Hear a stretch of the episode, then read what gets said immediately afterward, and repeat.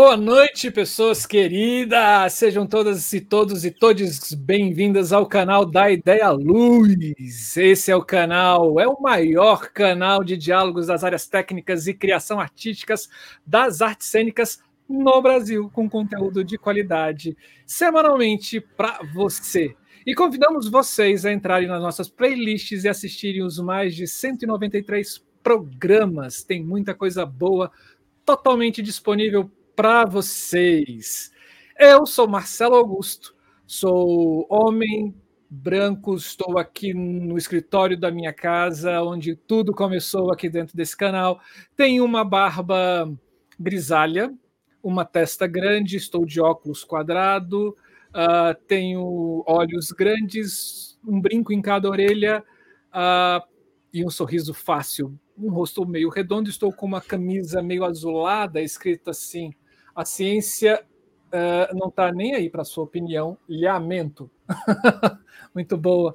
E atrás de mim tem coisas de escritório, mais uma tela de computador, alguns objetos, coisas muito lindas. Estou aqui, né, é, do lado de uma pessoa incrível que está aqui. Assim, é um prazer imenso estar aqui com vocês e com essa pessoa linda que está aqui do nosso lado. É, e dividir mais um programa com essa pessoa querida é simplesmente fantástico. E esse programa de especial de centésimo programa de criação, né, Camila? Não, é. Se me contassem e falassem, olha, é o seguinte, no meio de uma pandemia, você vai né, fazer um, parte de um negócio aí e que vai chegar a 100 programas, o negócio vai continuar, vai levar um monte de gente. Eu ia falar: o que, que é isso, gente? Vocês estão doidos? Tá doida?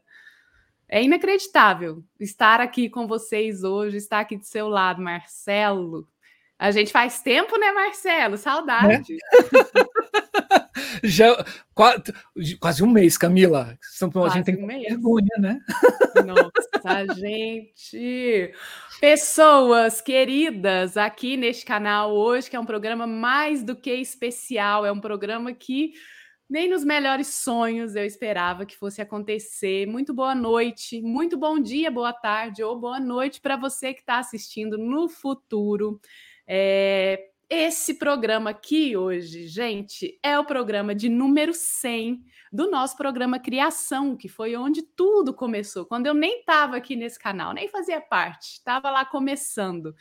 Já passaram por aqui 98 pessoas falando dos seus processos de criação, seja em iluminação, em figurino, iluminação arquitetural.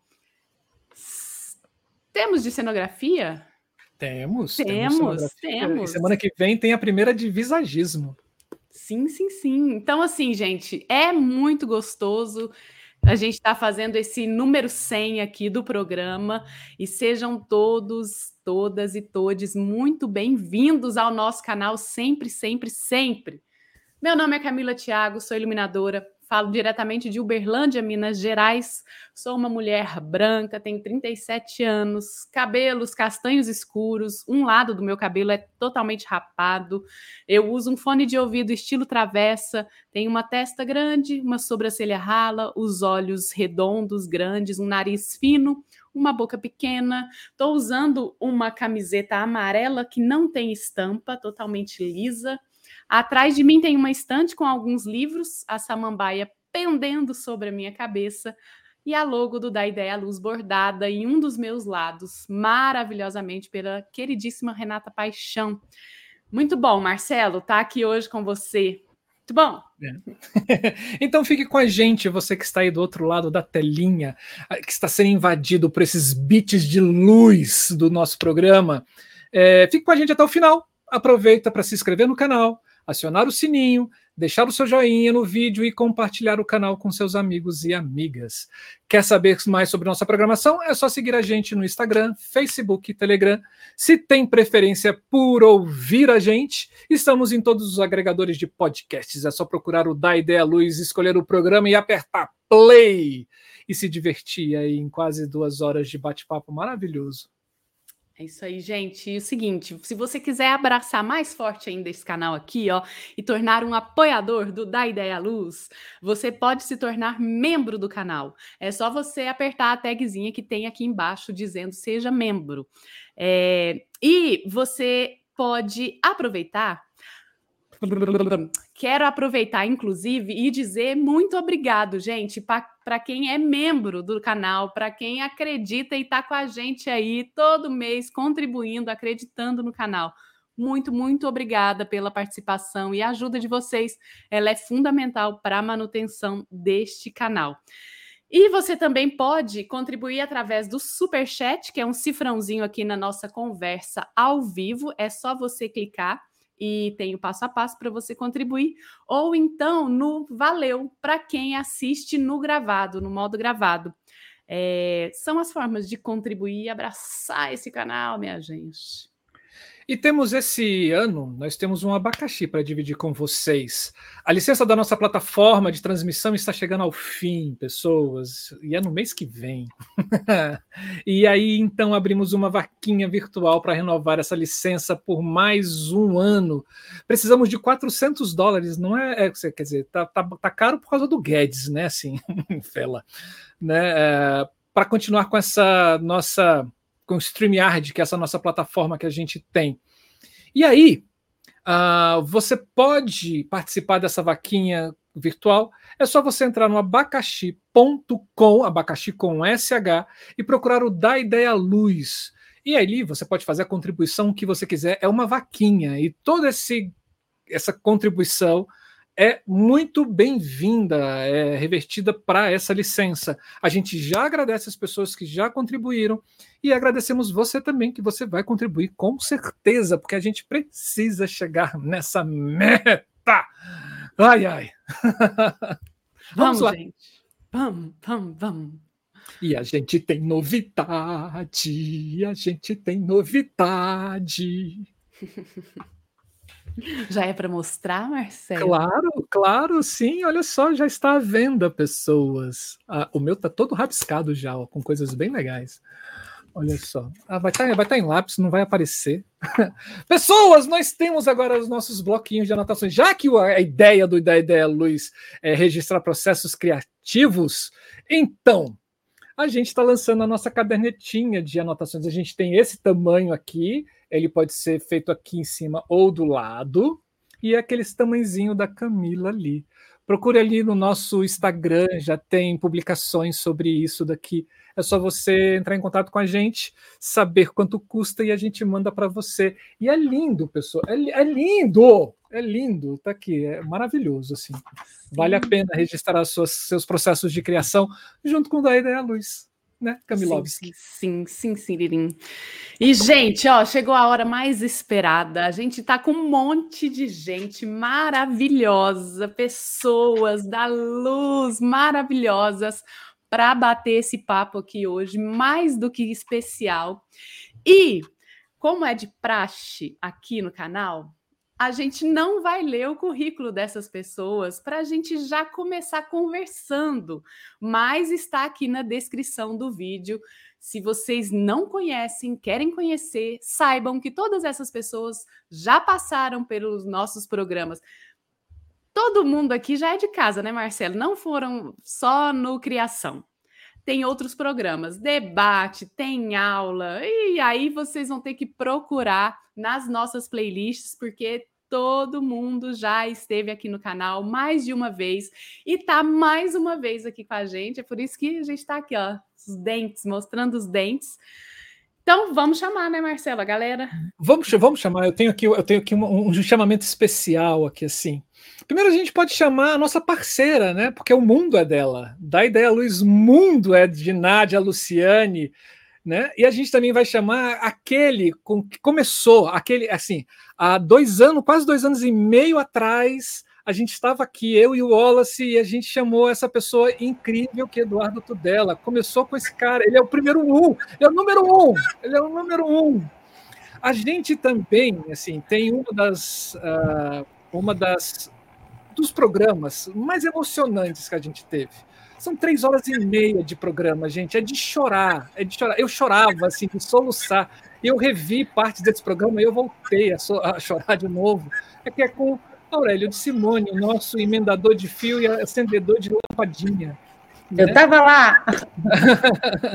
Tem um outro parceiro também muito bom que já teve por aqui e é um coração imenso e uma das pessoas que foi inspiradoras para estar aqui esse programa de criação querer saber os processos, registros e etc, que é o nosso querido Guilherme Bonfante e a nossa queridíssima Cláudia de Bem, que tem aulas e um programa maravilhoso.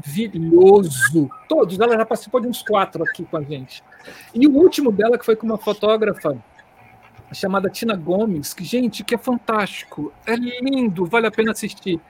E por último, óbvio, também não menos importante, porque essa figura também ela abala Recife, que é o nosso queridíssimo Cleison Belo Ramos, aquele que trabalha somente com seis dígitos de dinheiros para cima. Menos do que isso ele não aceita. Né? É, gente, é muita gente. Eu estou aqui muito feliz de ter vocês aqui com a gente. Muitíssimo obrigado por estar aqui, gente. Fica à vontade, está aberto, gente. O microfone está aberto, é com vocês.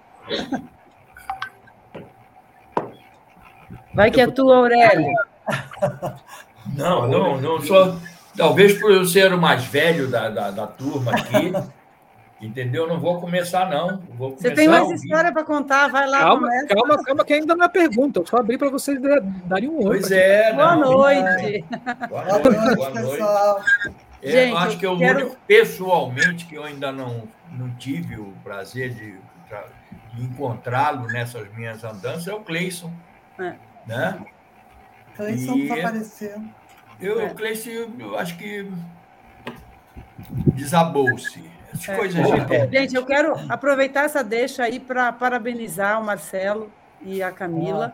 É, gente, é demais, é demais todo esse conteúdo que vocês é, disponibilizam, toda essa revisão que a gente tem a oportunidade de fazer do nosso próprio trabalho, da nossa própria, do nosso próprio processo criativo, refletir sobre, conversar sobre. A gente sempre é, exaltou muito as oportunidades é, de encontros presenciais, né? Então, os eventos que o Ivo fazia, faz, né? Lá em, em Florianópolis e os encontros que a gente conseguia ter de iluminadores, o primeiro congresso de iluminação cênica que aguarda ansiosamente pelo segundo, mas é, essas oportunidades que a gente tem de conversar, de, de trocar, que sempre foi maravilhoso entre nós, entre essa categoria de profissionais é, tão, tão unida. E, e vocês conseguiram trazer isso para o mundo, mundo virtual e multiplicar exponencialmente as oportunidades de encontro entre é, profissionais da, da, da iluminação cênica.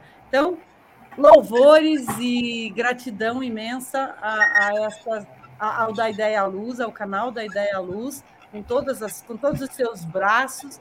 Eu tenho o prazer enorme de poder compartilhar com, com o canal e fazer parte dessa família da Ideia à Luz.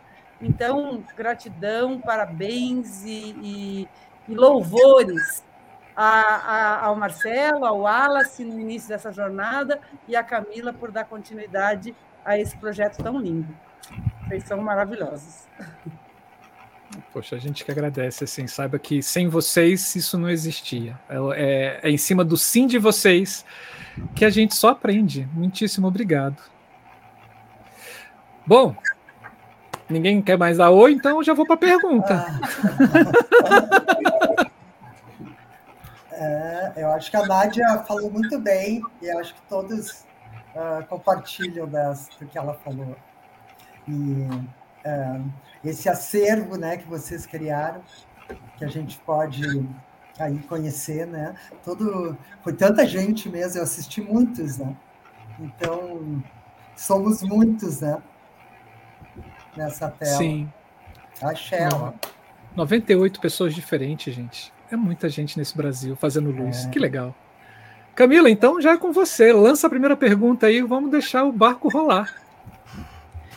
Gente, então nessa noite maravilhosa, a gente ficou, né? O que, que a gente vai falar nesse programa centenário de criação?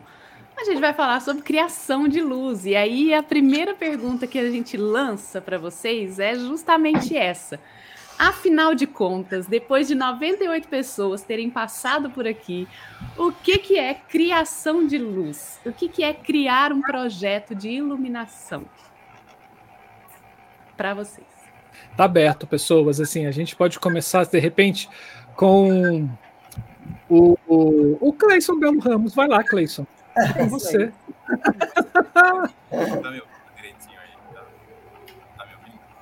Tá, muito tá longe, tá baixinho. Tá Eu tô com o microfone do computador aqui. É... Vou enfiar a cara aqui na câmera para ficar mais perto do microfone. Isso, boa. Cadê seus microfones do estesia, cara? então, é, acho que a grande questão. Queria parabenizar também o programa, né? Acho que duas vezes já, uma vez solo e vez trazendo o pessoal do Pernambuco, conversando com vocês, acho três horas naquele. Como é, como é o mercado em Pernambuco? Acho que é uma coisa assim, né? O mercado uhum. na, na, na, estado. É, acho que o, que o que é criação de luz é uma coisa que não, não se responde definitivamente. Eu acho que vai mudando cada vez mais que a gente lida com a nossa avançada trajetória. É, mas, para mim, para a gente, talvez como co-criadores e essa questão de o que é criação de luz, eu acho que é responder uma pergunta que o espetáculo te faz, sabe? É, ou o espetáculo, qualquer outra coisa artística, seja outra linguagem, é responder ao que o espetáculo precisa, é uma solução para que o espetáculo precise de alguma coisa. É uma pergunta que você, que só você consegue ler essa pergunta, porque só você está na sua cabeça, né? E só você vai conseguir responder enquanto que esteja ocupando aquela profissão que vai desenhar a luz daquele projeto. Então, é uma pergunta. Para mim, é uma pergunta onde cada pessoa vai responder ao seu jeito. É uma grande questão subjetiva. E não tem um formato do que é. A gente vai. Já passaram mais de 90 pessoas aqui, e as 90 pessoas têm suas, seus métodos de criação diferentes. Então, não existe. A gente pode chegar num senso comum. Né? Eu quero ouvir mais vozes sobre isso, porque eu também estou curioso para saber. Gente, a, a, roda é aberta, tá? É, assim. eu, vou, eu, vou, eu vou lançar uma bola aqui e, e aí vamos ver quem chuta para gol. Eu vou dizer que criar luz é uma equação perfeita entre sensibilidade, criatividade e técnica. E aí, se alguém puder explicar isso para nós, eu vou ficar muito grata.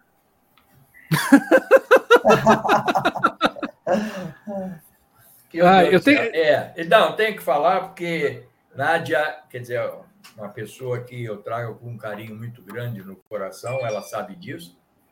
Né? É, isso aí, essa, esse, eu chamo do trinômio da criação. Né? Quer dizer, é, é, é uma historinha que eu conto pra, nas, quando eu vou falar as minhas besteiras para os meninos, né, presenciais de uma oficina de luz. E, e é o que eu digo. Eu tenho uma frase que eu acho que limita e qualifica bem o trabalho do iluminador. Iluminar nada mais é do que mostrar o trabalho dos outros. E aí vocês vão dizer, Aurélio, você está diminuindo o nosso trabalho. É, ao contrário. Eu não estou diminuindo, não. Porque para eu mostrar o trabalho de um cenógrafo, eu tenho que saber o que é cenografia. Para eu mostrar o trabalho de um ator, eu tenho que saber o que é ser ator.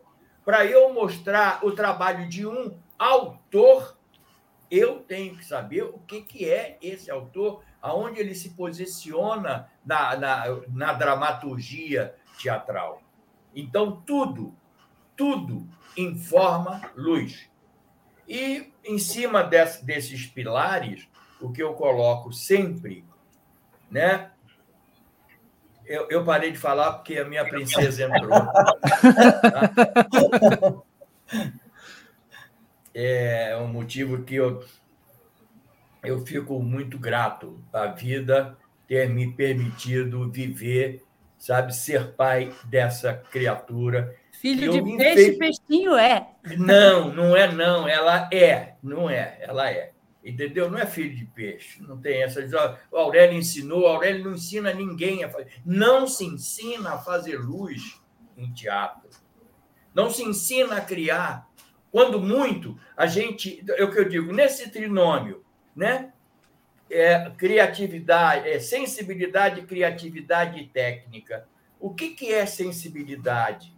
A historinha que eu conto nas oficinas é simples. Estou vendo um ensaio e no momento daquela de uma cena, né, acontece uma coisa que me estimula. Eu digo, opa! Opa, aí tem aí luz. tem luz.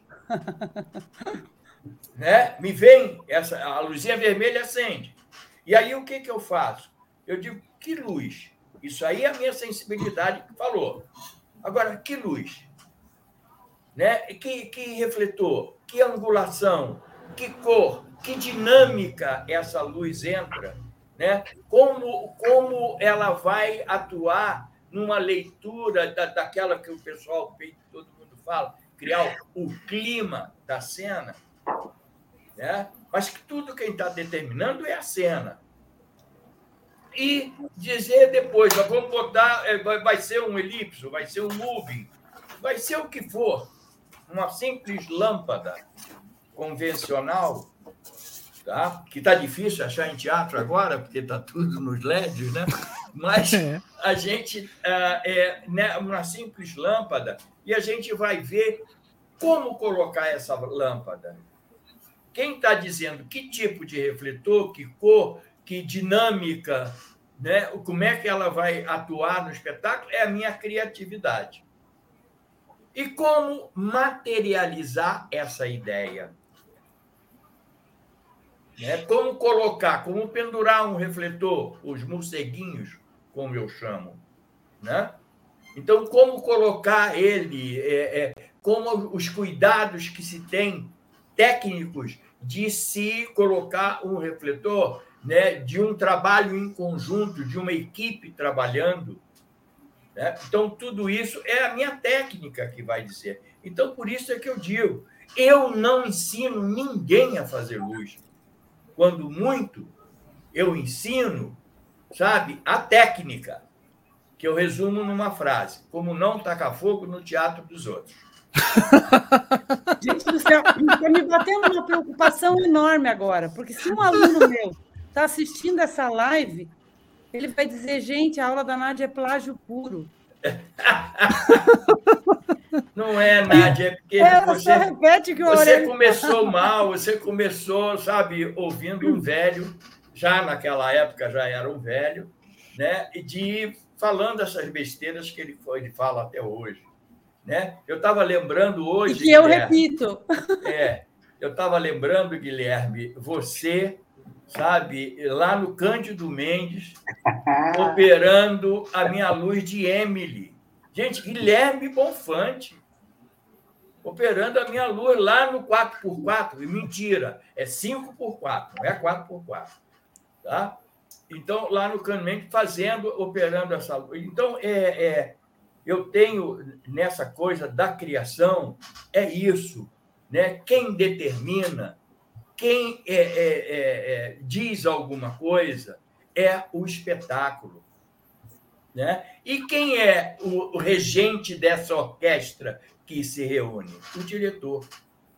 Por isso que eu gosto muito hoje, né? porque antigamente era só direção. Hoje vem uma, um outro qualificativo, direção geral. Que eu digo mesmo para os diretores que trabalham comigo, se eu estiver fazendo uma besteira e você permitir que eu faça essa besteira, você está fazendo essa besteira comigo. Porque a direção é dele. Então, por isso é que eu digo, do, criação para mim é isso, sabe? É você se perguntar o que está sendo criado e como mostrar essa propulsão nessa criação. Chega.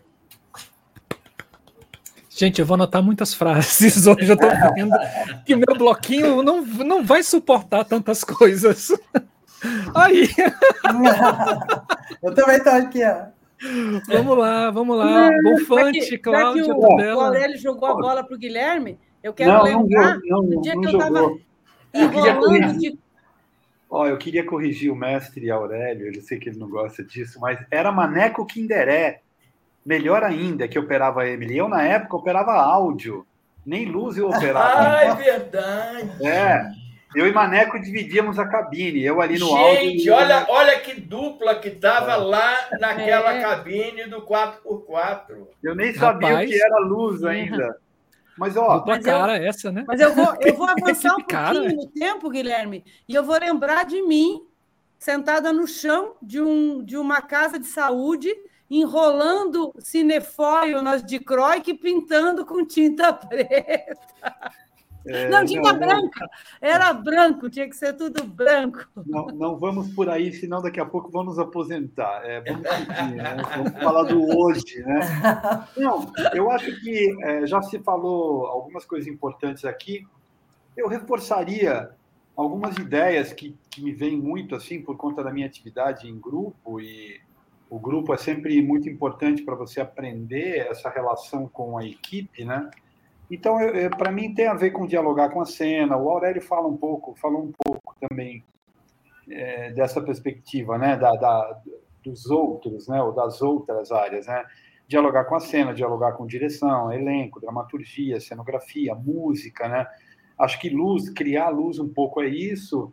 Ter a possibilidade de se expressar, que para mim é muito importante. Eu venho, eu venho de experiência de lá do começo, de escrever, dirigir, atuar. Então, quando eu paro com tudo isso e, e fico no, no, na área técnica e depois descubro a luz como possibilidade de criação, para mim foi muito importante, porque eu me sinto de novo é, dialogando com todo mundo que está dentro da cena e me sinto na cena. Né? Então, eu me sinto me expressando quando crio. Né? Para mim é muito, isso é muito importante.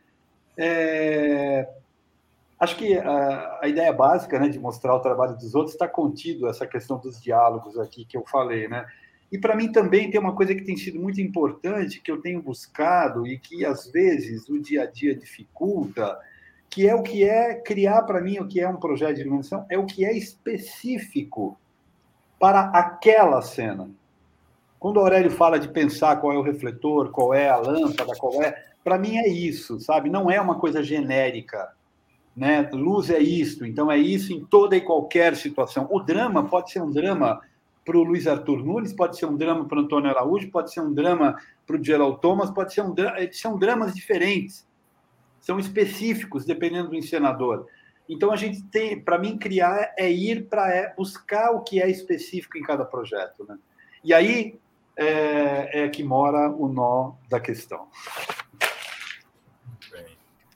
Acho que essa, essa hora a gente pode passar a bola também, né? Nesse, nesse bate-bola, assim, que eu acho que é a deixa para o Tudela falar da luz para a, da luz cênica e da luz para a cena, né, Tudela? Ô, professora, colega Nádia, gente, em primeiro lugar, rapidamente eu vou parabenizar uh, Marcelo, Camila, uh, uh, por essa iniciativa.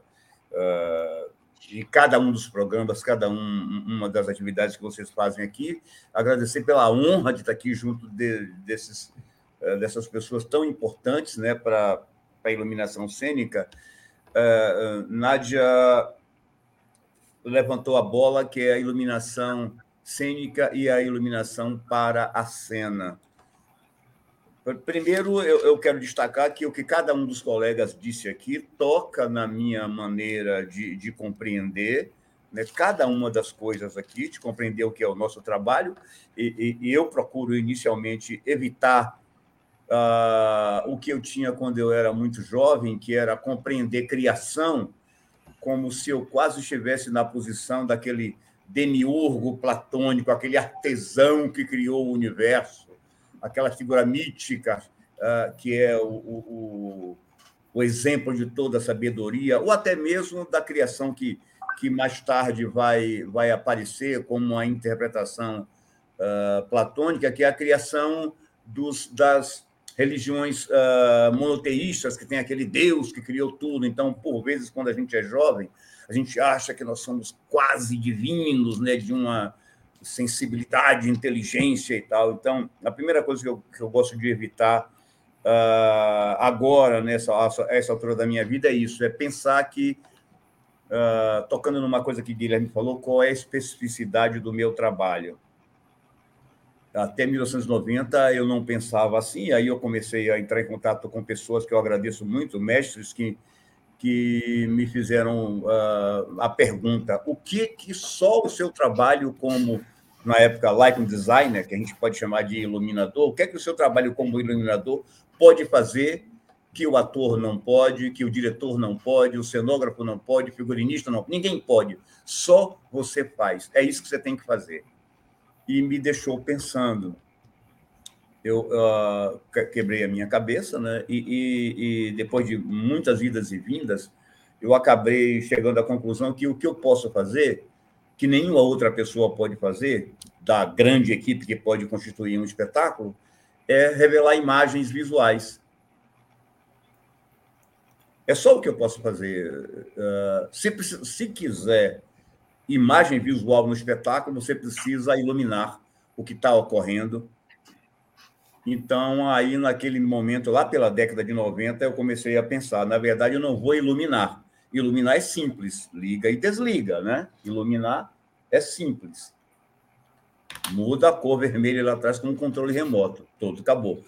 Agora, eu comecei a ver com o que essa pessoa me disse, um grande mestre que eu tive, né, professor John Gleason, já falecido, que o que a gente, o que a gente faz é o que seria a criação para a gente, para a gente não se sentir no lugar de nenhum Deus, não é? Uh, o que seria a criação? Uh, seria revelar a, as imagens visual, visuais do espetáculo, ou seja, uma sequência de imagens em, em movimento. E aí, isso toca em tudo que os colegas disseram aqui, como exemplo, a questão da sensibilidade, da criatividade, da técnica, tudo isso está tá em conexão. Entretanto, eu compreendo que quando eu penso em sensibilidade, diferente de quando eu pensava quando eu era jovem, eu achava que era uma pessoa muito sensível, super sensível, a mais sensível, aquela que ia assistir, que ia fazer a luz mais maravilhosa. Ok, sensibilidade todo ser humano tem. Se você é um ser humano, você é sensível, é por isso que você está aqui. Aliás, aquele rapaz chamado Aristóteles fez a gente entender isso. Então, criatividade, essa coisa que eu já falei, eu sou capaz de criar aquela coisa maravilhosa que ninguém é capaz. Ok, também, mas eu não sou Deus o que eu faço pode ter ah, problemas. E a técnica, a técnica é um limite que a gente pode quebrar estudando. Qualquer pessoa pode uh, quebrar essas fronteiras com estudo. Então, uh, para fechar essa minha primeira fala, uh, Nádia toca numa questão que eu tenho estudado nos últimos anos, né, e que eu escrevi recentemente, que é essa ideia da iluminação para a cena e iluminação cênica. E aqui eu estou chamando de cena qualquer evento de natureza espetacular. Eu inventei um, um, uma um, palavrão, um conjunto de palavrões que eu uso no meu trabalho, que é praxis cênico espetacular. Ou seja, pode ser um camelô no meio da rua, pode ser o balé do Teatro Municipal de São Paulo, qualquer, qualquer praxis que exija. Alguém que propôs estar ali naquele lugar para compartilhar com outra pessoa que aceitou. Precisa de pelo menos duas pessoas um artista ou uma artista e aquela pessoa que responde ao contrato social e lá vai para uh, receber esse compartilhamento. Então, quando eu era jovem, fazia, eu fazia muito iluminação cênica, porque eu queria fazer uma luz que era a minha luz, que era a minha luz, e eu fazia aquela coisa, era um pipocar, parecia mais uma noite do Réveillon, e, e, e depois eu aprendi que eu gostava, eu gosto muito de fazer iluminação para a cena, o que os colegas já disseram o que, que o espetáculo solicita de nós. O que, que ele solicita? Para revelar aquelas imagens que vão construir o discurso visual, em primeiro lugar, com a, com a iluminação e, e o, a, a, o discurso completo da cena, o discurso cênico. Então, a minha compreensão é essa. Hoje eu faço procuro fazer não uma luz, porque é uma outra maneira de entender o conceito, porque, na verdade, quem, quem produz luz é um rapaz que é um pouco mais velho do que eu, ele já tem aproximadamente 4 bilhões de anos. Daqui a pouco eu vou morrer, ele vai viver por mais 4 bilhões de anos. É um rapaz que chama Sol, ele está lá em cima. Agora está ocorrendo um processo físico-químico de transformação de hidrogênio em hélio, e aí ele lança parte da energia que ele não quer mais, ele joga para fora nessa transformação, chega até nós e nos ilumina aqui com essa luz que nós estamos uh, uh, vendo o resultado dela, e até com neutrinos, trilhões de neutrinos que passam pelo nosso corpo e vão embora e que a gente nem percebe. Então, luz é algo muito maior do que nós. Quem quer que seja. Pode ser lindo e bonito como Marcelo, pode ser. Ok, o neutrino é um pouco mais, mais relevante que você e que todos nós. eu, tenho, eu tenho entendido que, para mim, o que, o que constrói para mim o meu trabalho hoje é elaborar um conjunto de imagens em movimento. E como a noção de imagem é muito complexa, não é apenas a imagem visual, a imagem visual é parte das imagens da cena.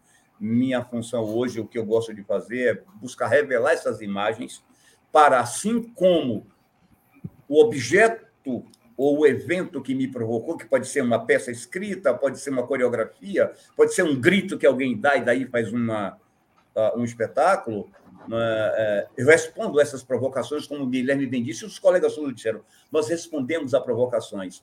A minha função é elaborar um conjunto de imagens cinéticas capazes de provocar o espectador ou fruidor no caminho que o evento exige, solicita, para que a gente possa pensar a natureza humana. Para finalizar, não podemos esquecer que, afinal de contas, a cena é o único momento no qual o ser humano tem a liberdade de discutir sua própria natureza com outros, ou com pelo menos um, o outro, o outro ser, discutir a natureza humana. Nenhum evento da nossa relação social, histórica, política, econômica permite isso. Só a cena faz isso.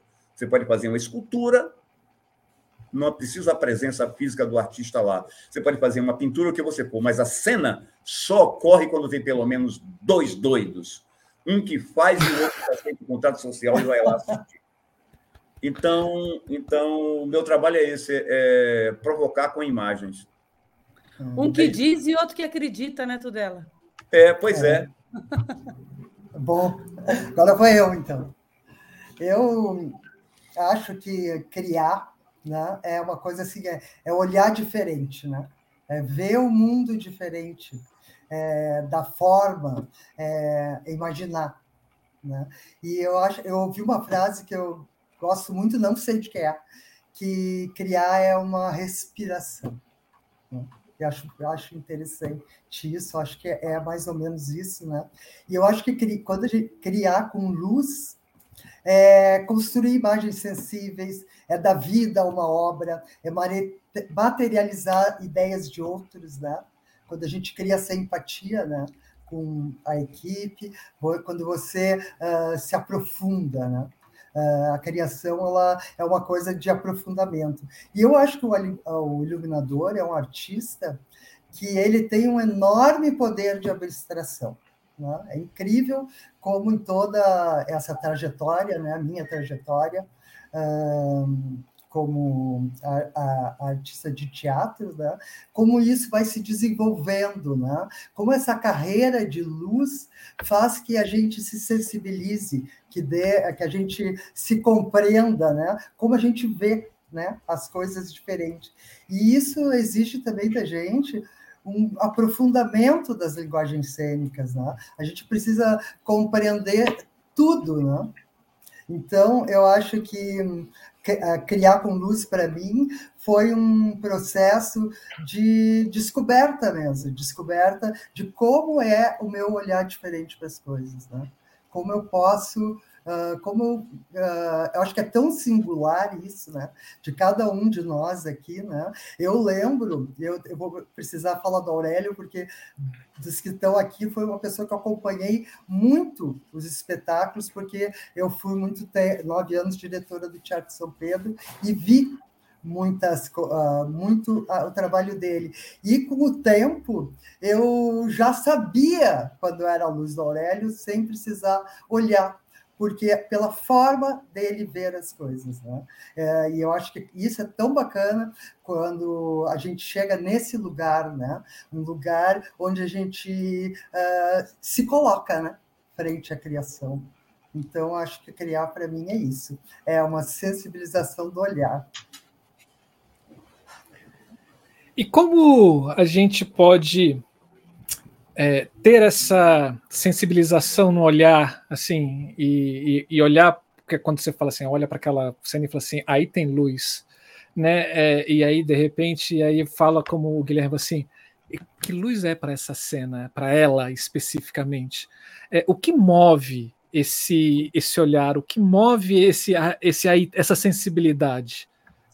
Marcelo, eu queria dar uma fechada nessa, nessa rodada aí, porque eu acabei fazendo as, as provocações aí em relação ao Aurélio e ao Tudela também, mas é, uma, coisa, uma coisa interessante nessa, nesse, nessa conceituação da criação da luz, é, e aí tem essa é, provocação que o Aurélio fez também, de, de, de nos, de nos é, classificar aí como os acadêmicos, né? então, na, nessas reflexões acadêmicas sobre o processo criativo, e eu estive, participei de muitos eventos acadêmicos, principalmente depois que eu entrei, é, é, pro, que eu voltei a estudar, né? porque quando, quando eu conheci o Aurélio, quando eu fiz a minha oficina de iluminação, eu estava terminando a minha faculdade e passaram-se 18 anos de prática é, é, com a iluminação cênica, depois da oficina do Aurélio,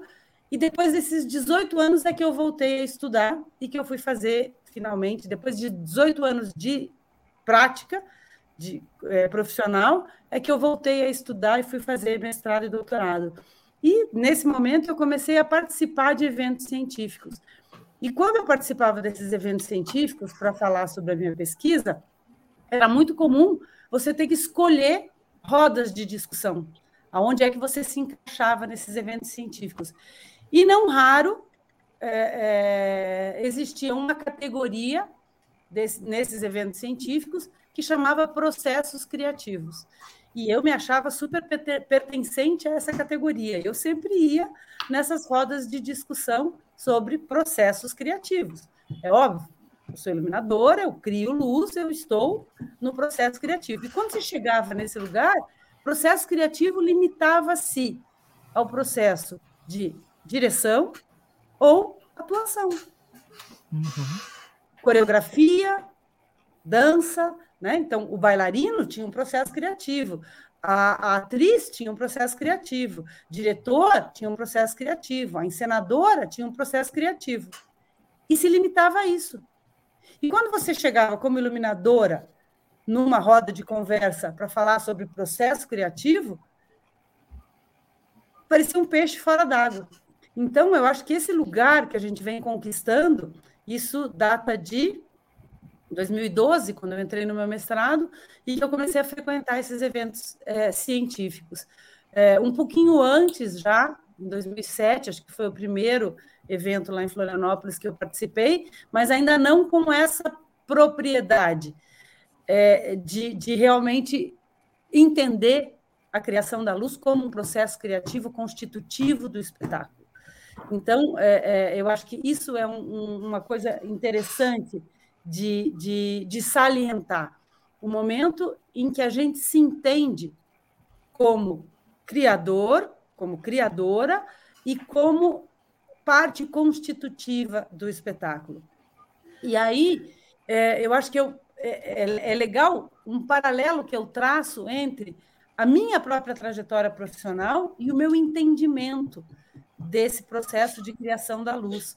É, quando eu comecei a fazer luz, é, depois da oficina com Aurélio, depois dos dois anos que eu trabalhei como assistente do Beto, eu tinha um pouco essa, esse entendimento da luz. Eu fiz, inclusive, a, a primeira, minha primeira fala no evento é, lá em Florianópolis, né, no, no, no A Luz em Cena, foi a luz a serviço da cena.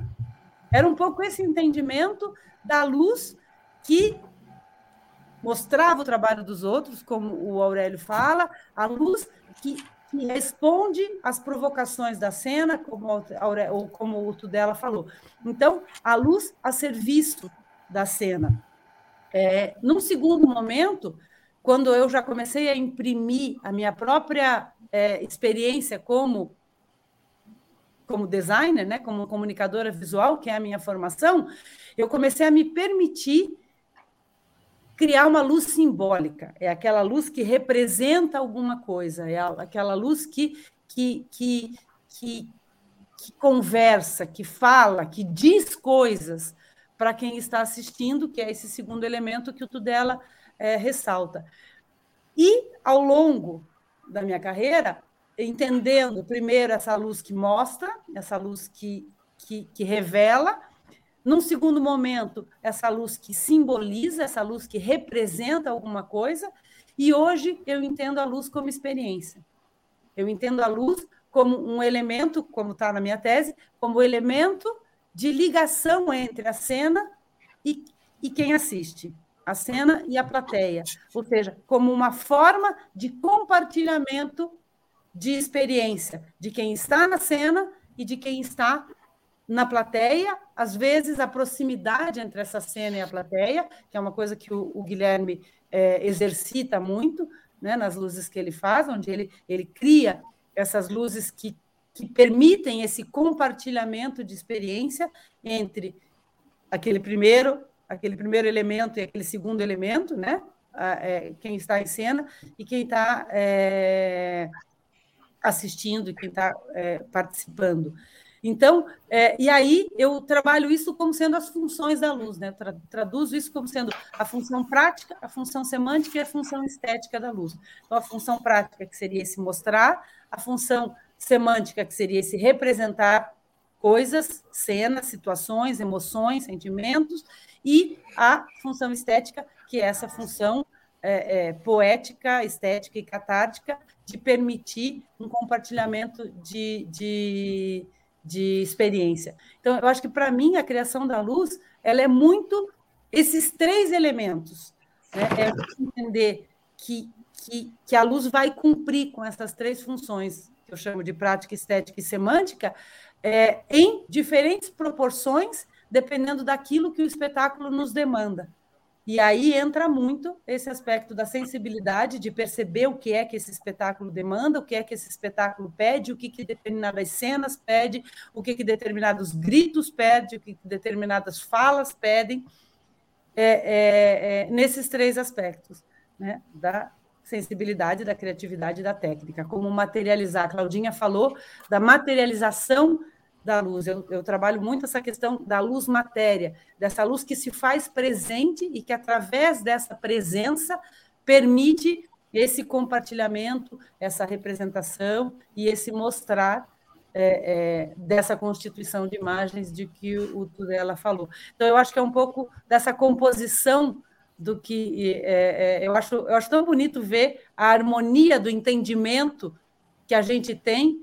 É, eu me sinto tão pertencente a essa, a essa categoria quando eu ouço o Guilherme falar, a Aurélio falar, a Tudela falar, a Claudinha e o Cleison também, porque eu acho que a gente tem é, é, é, um entendimento tão uníssono do que a gente faz como profissional, e o mais importante disso é nos entender como criadores, criadoras, e, e, e esse processo criativo coletivo que é a, a, a estruturação, a montagem e a apresentação a público de um espetáculo. É um pouquinho isso. Guilherme, não precisa levantar o dedo, não, é só você falar, cara. Assim, você pode interromper, fica à vontade. Interromper a professora Nádia.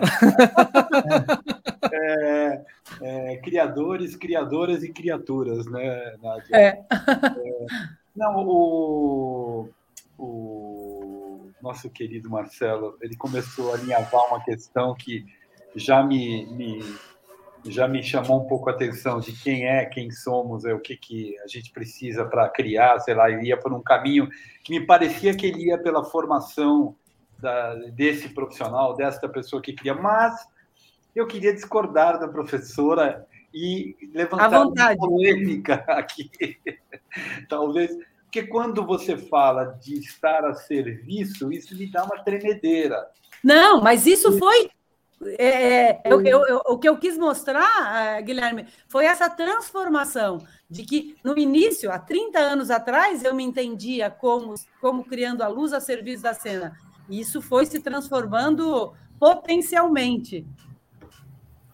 Concordo é, com vocês. Eu, eu, eu, eu assim. penso que a nossa atividade, é, e a gente vem conquistando cada vez mais isso, ela nos coloca como autor, né? Hoje em dia uhum. se fala muito, claro, dramaturgia é texto, ok, todo mundo sabe disso. Mas existem as diversas dramaturgias da cena, né? Que podem ser ditas ou podem ser colocadas dessa maneira. É, a luz também constrói um discurso ali também. A luz Com também certeza. tem uma opinião sobre a cena, né? A luz também atrita com a cena, provoca a cena, compõe também. Eu acho que a cena, para mim, eu aprendi ao longo do tempo também que a cena é soberana. É, eu acho que é, por isso que eu falo que é específico para a cena. Mas, quando eu vou em busca disso, eu vou em busca de colaboração com a cena, mas também de dar a minha opinião, e que às vezes pode provocar, dependendo do diretor, do encenador, você tem esse espaço, né? Uhum. Dependendo do encenador e do diretor, você não tem o espaço, você está somente usando o teu conhecimento tecnológico, artístico, criativo, para fazer o melhor que você pode fazer para aquilo que o diretor está te conduzindo. Eu acho que é utilizar o nosso trabalho de uma maneira pobre, né? não nos dar espaço e liberdade para pensar, né? mas enfim. É... mas é isso, eu só queria, mas então eu, eu acho que eu entendi eu acho é. que o serviço me deslocou do resto do seu pensamento. Isso foi, isso foi 2007, é, Guilherme.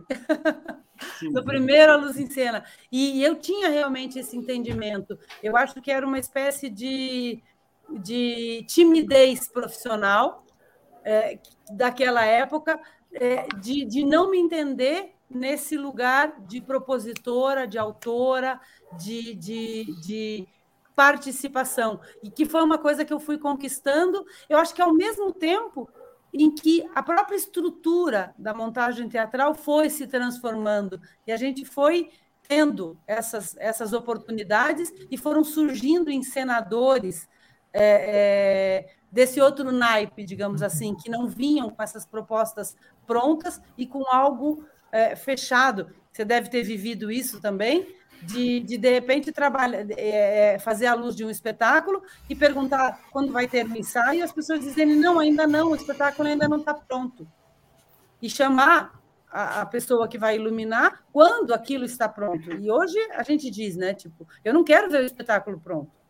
Eu não quero é, é, jogar a luz que eu chamo de luz manto sagrado, né? Que é aquela luz que você vem e, e joga como se fosse o glacê do bolo por cima de alguma coisa que está pronto ficar pronta. Então, hoje a gente tem essa oportunidade de participar do processo, de propor, de, de compor é, a cena, e, e, essa atividade propositora que você destaca, que eu acho fundamental.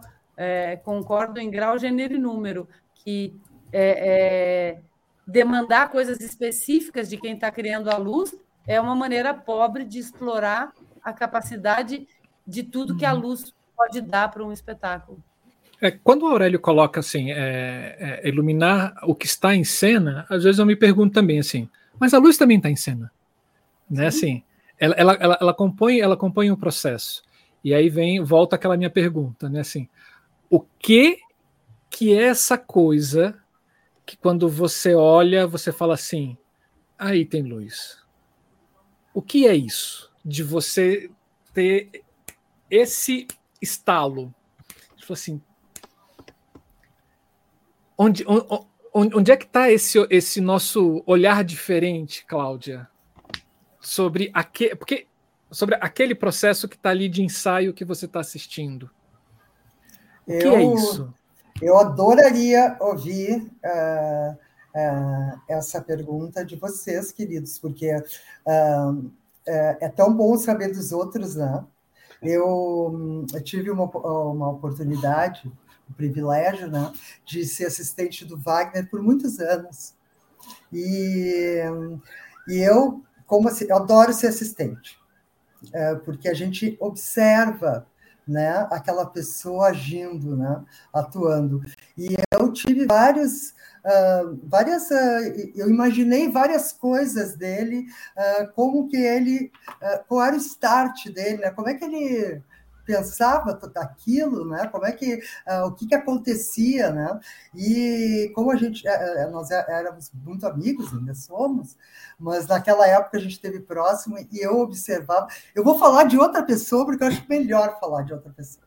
Uh, que ele tinha no caso do Wagner, né, se ele me permite, ele, ele, nem deve estar aí, né, mas ele tinha uma coisa muito de referências uh, de uh, cinema, referências de como ele, uh, da natureza, ele estava sempre me mostrando isso, obras de arte, e eu acho que é, essa coisa dos nossos repertórios, né, uh, vão, com o tempo, eles também vão uh, fazendo com que a gente esse enxergar né, diferente. Porque eu acho que o que nos uh, diferencia aqui é o modo de ver as coisas. Né? Eu acho que se a gente fizesse um desafio assim, né, um espetáculo onde convidasse nós seis para iluminar, né?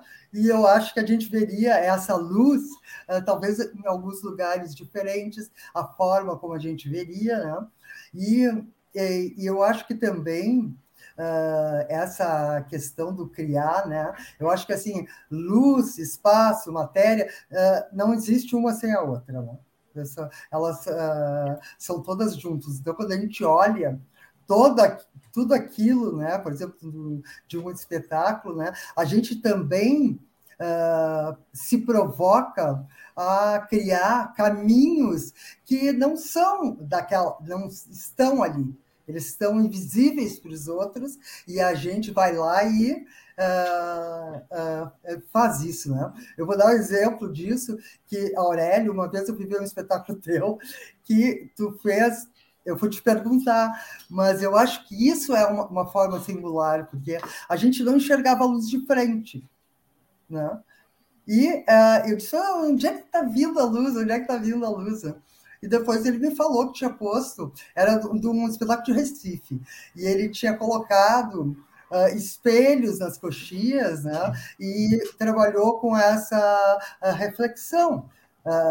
Pa parece uma coisa simples, mas não é porque foi a forma que ele encontrou de trazer a luz frontal desse jeito, né? Então, é, eu acho que é isso, é, é a, a as emoções, a alma, a, o que a gente carrega é que está ali. Agora eu quero ouvir de vocês, né? Eu estou fazendo uma pesquisa até sobre isso. É, essa coisa que a Claudinha coloca de, de, de trabalhar como assistente e, e, e, observar o processo criativo de outras pessoas. É, eu, eu, trabalhei né, como assistente do Beto Bruel por dois anos, foi um período muito curto, quando eu penso hoje, é, é, na época foi uma vida para mim, mas é, foi, na realidade, um período muito curto, foram só dois anos. Mas é, é, o que eu pude observar nesse período é essa, essa grande capacidade de observação e de referência, como a Claudinha coloca. É, é, como, como, como o Beto trazia de uma forma super empírica e intuitiva, e eu ia falar um pouco disso, né, da, da, da questão da. Quando o Marcelo faz essa provocação do que é esse momento em que a gente diz: opa, aí tem luz.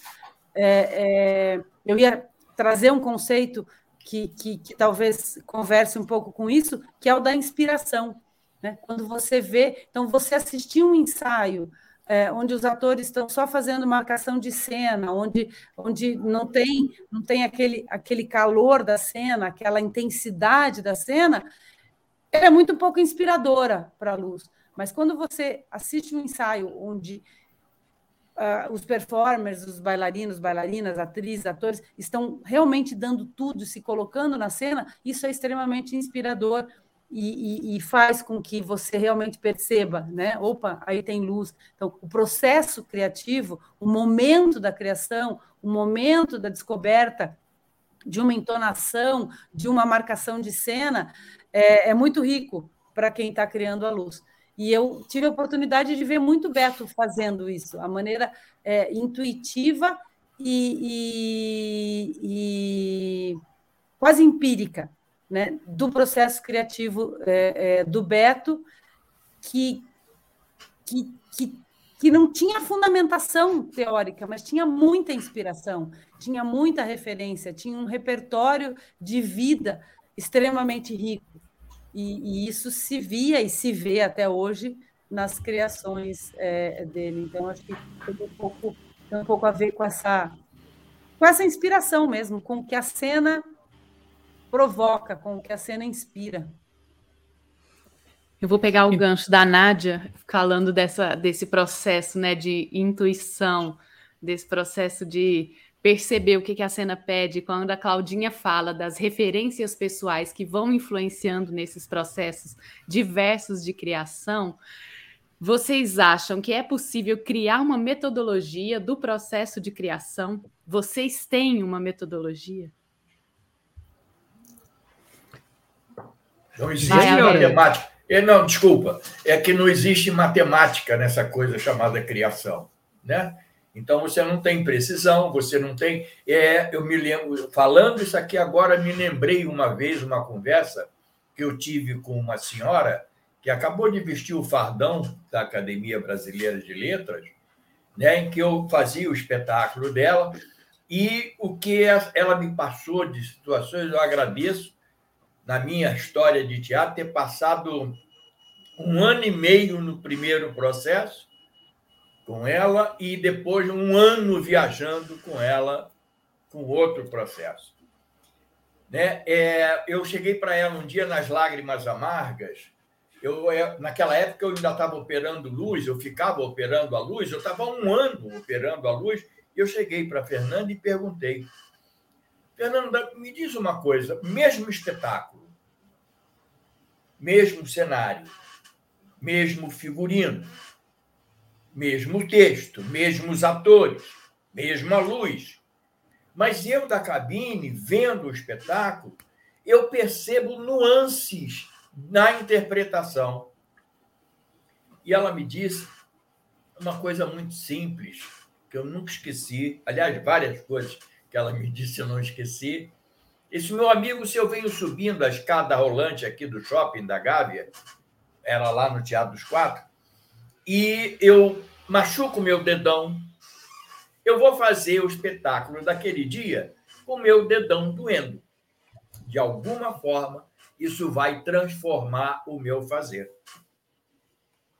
É, então, que diz que quando existe uma documentação que possa né, é, é, determinar o que é, como proceder, como caminhar durante uma criação, é inadmissível. Se alguém tiver isso, meus colegas aqui tiver, não, eu tenho um processo que me faz e não tem. Porque droga, um acabou dia... com o meu mestrado.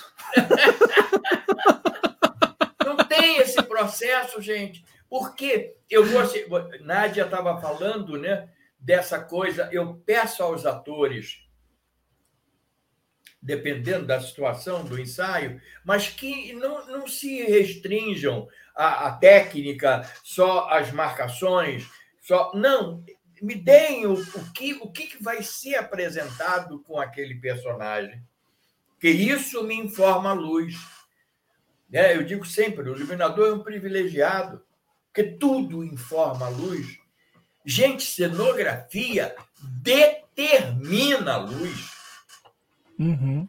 Tem luzes que, se você não fizer num, num tipo de cenário, você vai estar ignorando o processo de criação do espetáculo. Entendeu? Então não existe, é, é, eu acho que você não tem matemática para dizer hoje eu vou criar. Né? O, que, o que existe é sempre uma, uma pré-ocupação né? do, do, vamos chamar, eu não gosto de dizer isso muito porque eu acho isso um pouco presunçoso da nossa parte, mas dizer que eu sou o criador da luz, eu costumo dizer eu sou o responsável pela criação. Né? Porque, como todo teatro, é uma arte coletiva por excelência. Né? Eu não posso determinar que eu tenho essa coisa, né? que dela falou, de que ser o criador entendeu? Eu sou, eu faço, eu aconteço, não existe isso, né? É por quê? Porque é uma atividade coletiva, é um pulsar coletivo.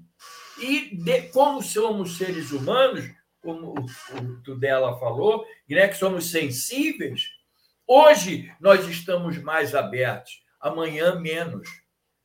Entendeu? Então, não, não para mim, para mim, para o Aurélio, não existe uma determinação, uma, uma determinante que diga, entendeu? Criar, você tem esse, esse estigma, esse dogma, né? essa Bíblia é, é, é, oferecida a você para ser um criador de luz. Falei, desculpa. Polemizo agora ou polemizo mais tarde? agora! Agora! Eu ia responder, ah, mas esperava você polemizar. Não, é que eu acho que existe, sim, não método, mas procedimentos. Uhum. Eu acho que você pode dizer, Aurélio tem tais procedimentos, Guilherme tem tais procedimentos, Tudela tem tais procedimentos, Cleison. São Cláudia, características. A gente, pode, a gente pode identificar qual é o caminho da criação destas pessoas. Pode ser diferente, pode suprimir alguns procedimentos, mas eu olho para a minha trajetória, principalmente dentro do Vertigem, e por conta da escola, eu fui obrigado a olhar para isso, eu identifico procedimentos criativos que estão ali muito conectados com o que o Tó desenvolve com o ator, com o elenco, né? E eu acho que a intuição ela não existe. Por exemplo, se você joga uma pessoa que não sabe absolutamente nada de luz, pode ser uma pessoa extremamente criativa. Ela não vai ter intuições para aquela cena de luz, porque ela não sabe o que é cor, ela não sabe o que é lâmpada, ela não sabe o que é lente, ela não sabe o que é o repertório tecnológico que a gente vai desenvolvendo ao longo dos anos. Então, eu acredito que a intuição ela vem porque você tem esse repertório em você e porque você vive a sala de ensaio. Então, é, é o teu métier. Você tem esse conhecimento, você tem uma trajetória já desenhando aqui, ali e lá. São situações que vão se acumulando. Você vai ao cinema, você vê exposições, você olha o dia a dia, você tem um olhar treinado para captar informações e para guardar informações. Então, quando eu tenho uma ideia, não abre uma luz no céu, entra na minha cabeça e eu falo, uau, vislumbrei um desenho maravilhoso aqui. Não, eu estou simplesmente pondo para fora uma série de conhecimentos que estão acumulados e que estão aqui dentro. Mas é óbvio que aquela cena disparou em mim algo que já está ali, guardado ou já foi feito em outro lugar, numa outra situação. Né? Eu acredito existe uma dose de ciência muito grande no nosso trabalho, da repetição, do conhecimento tecnológico dos equipamentos, do conhecimento dos procedimentos da criação.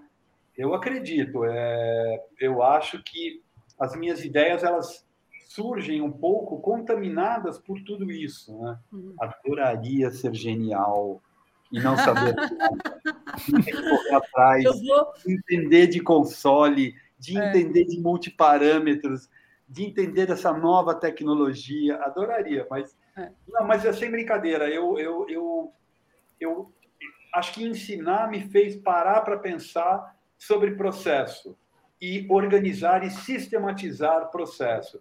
Não que ele, por exemplo, eu saio do Vertigem para criar, eu não consigo trazer todos os procedimentos que eu tenho dentro do Vertigem, porque lá eu tenho um tempo estendido, eu tenho um ano de processo, dois anos, um ano e meio. Então, você consegue é, fazer com que aqueles procedimentos que você julga os mais interessantes para o teu processo aconteçam na íntegra ali, né? Mas aí tem trabalhos que isso não é possível. Então, você vai usando desse repertório que você já traz com você, né? Enfim. Quero... Deixa eu só falar uma coisinha. Só um instantinho só, por favor, Nádia. É, não vou contestar, não, viu, Bofante? Não vou contestar. Né? Por Tem favor, divergir. que é o seguinte: é, eu tenho uma. As pessoas brincam que o Aurélio tem as suas frases. Né? E eu acho que eu tenho uma frase, que eu sempre digo isso, que eu acho que materializa o que você acabou de falar. Quanto maior for a sua, o seu conhecimento técnico, e aí você tem que abrir esse horizonte do conhecimento técnico, né? do conhecimento da técnica, do, dos elementos técnicos do teatro e os elementos técnicos que são apresentados a você e que você tem realmente um olhar diferente para isso, lógico, você exercita aquilo diariamente, então quanto maior for o seu conhecimento técnico, mais asas você dá à sua criatividade. Isso é uma frase que eu tenho, né, comigo e que é, é o que eu digo é isso, né? Como a história do Pirex, foi uma conversa que eu tive com o ator, gente. Foi isso, né? Entendeu? Ele um dia começou comigo. Aí um dia fui fazer uma luz, eu falei, e tem aquela, ou seja, uma experiência anterior, né, que tinha acontecido numa situação totalmente diferente. Né? A história do Pirex começou com a conversa de um museu em Washington. Eu nunca fui a Washington. Entendeu? E, e, mas o, o, ator me contou que entrou numa sala de oceanografia e se sentiu debaixo d'água. Quando ele me falou isso, falei, já sei. Você estava numa sala que o teto era água e a luz estava por cima e tinha um motorzinho mudando o ângulo de incidência da luz para mudar o ângulo de refração. Ou seja, quem está falando isso é o meu conhecimento técnico né? a, minha, a minha especialidade nisso. Tá?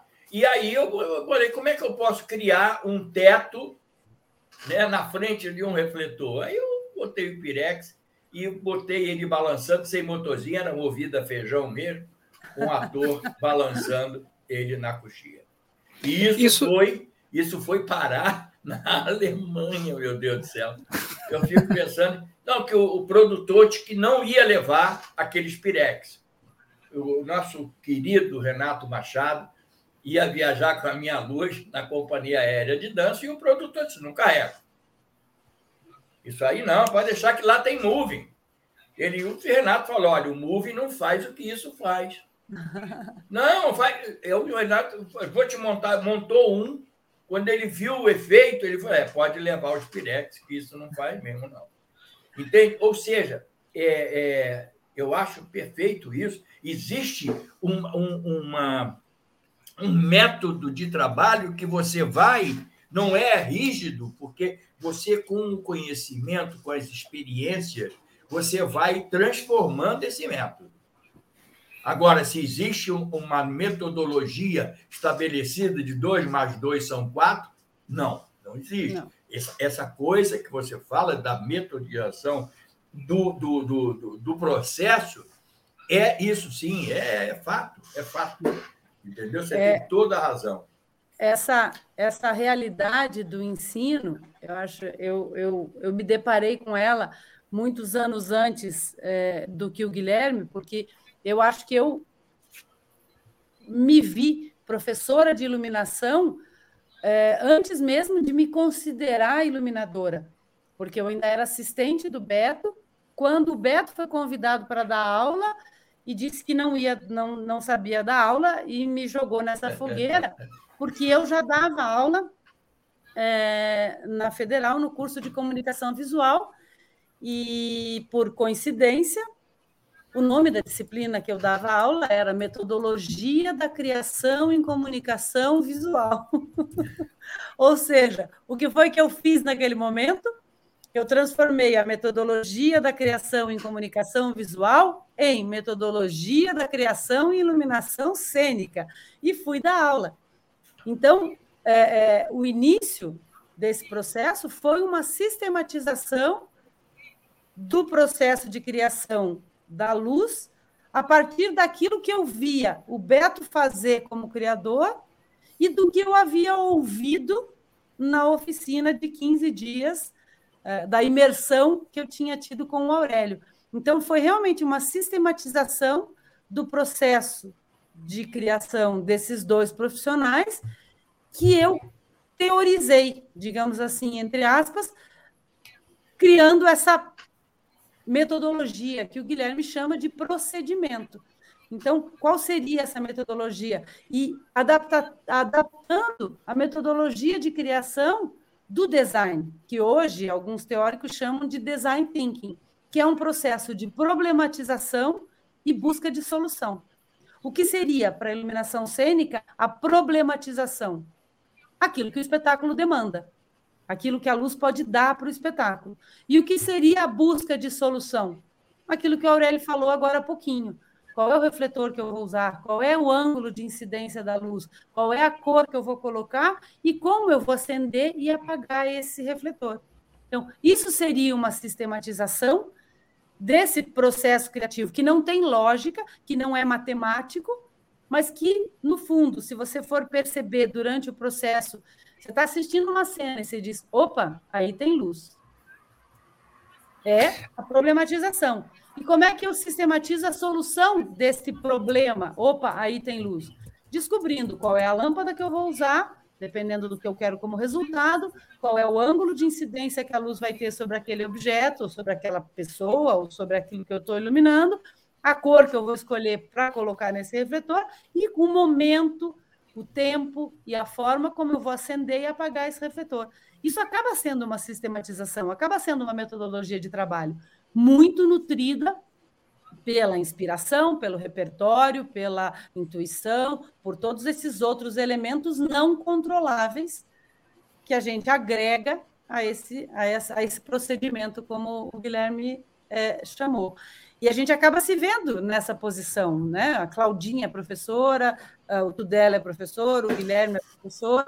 Cleison. É, é, a Camila é uma brilhante professora de iluminação é, é, que me inspira e que me ensina muito toda vez que eu ouço ela falar sobre os procedimentos que ela tem para instigar o aprendizado com a iluminação cênica, mas acaba definindo, acaba nos, nos forçando a criar esses métodos, né? Como o, o Carmine colocou ali a questão dele, como a gente faz para estimular ou para, não lembro como, qual é a palavra que ele usou, é, é, como é que ele falou, para ensinar o aluno iluminador, né? Como criar esse método. Que é, que é essa pergunta aqui, cadê? É.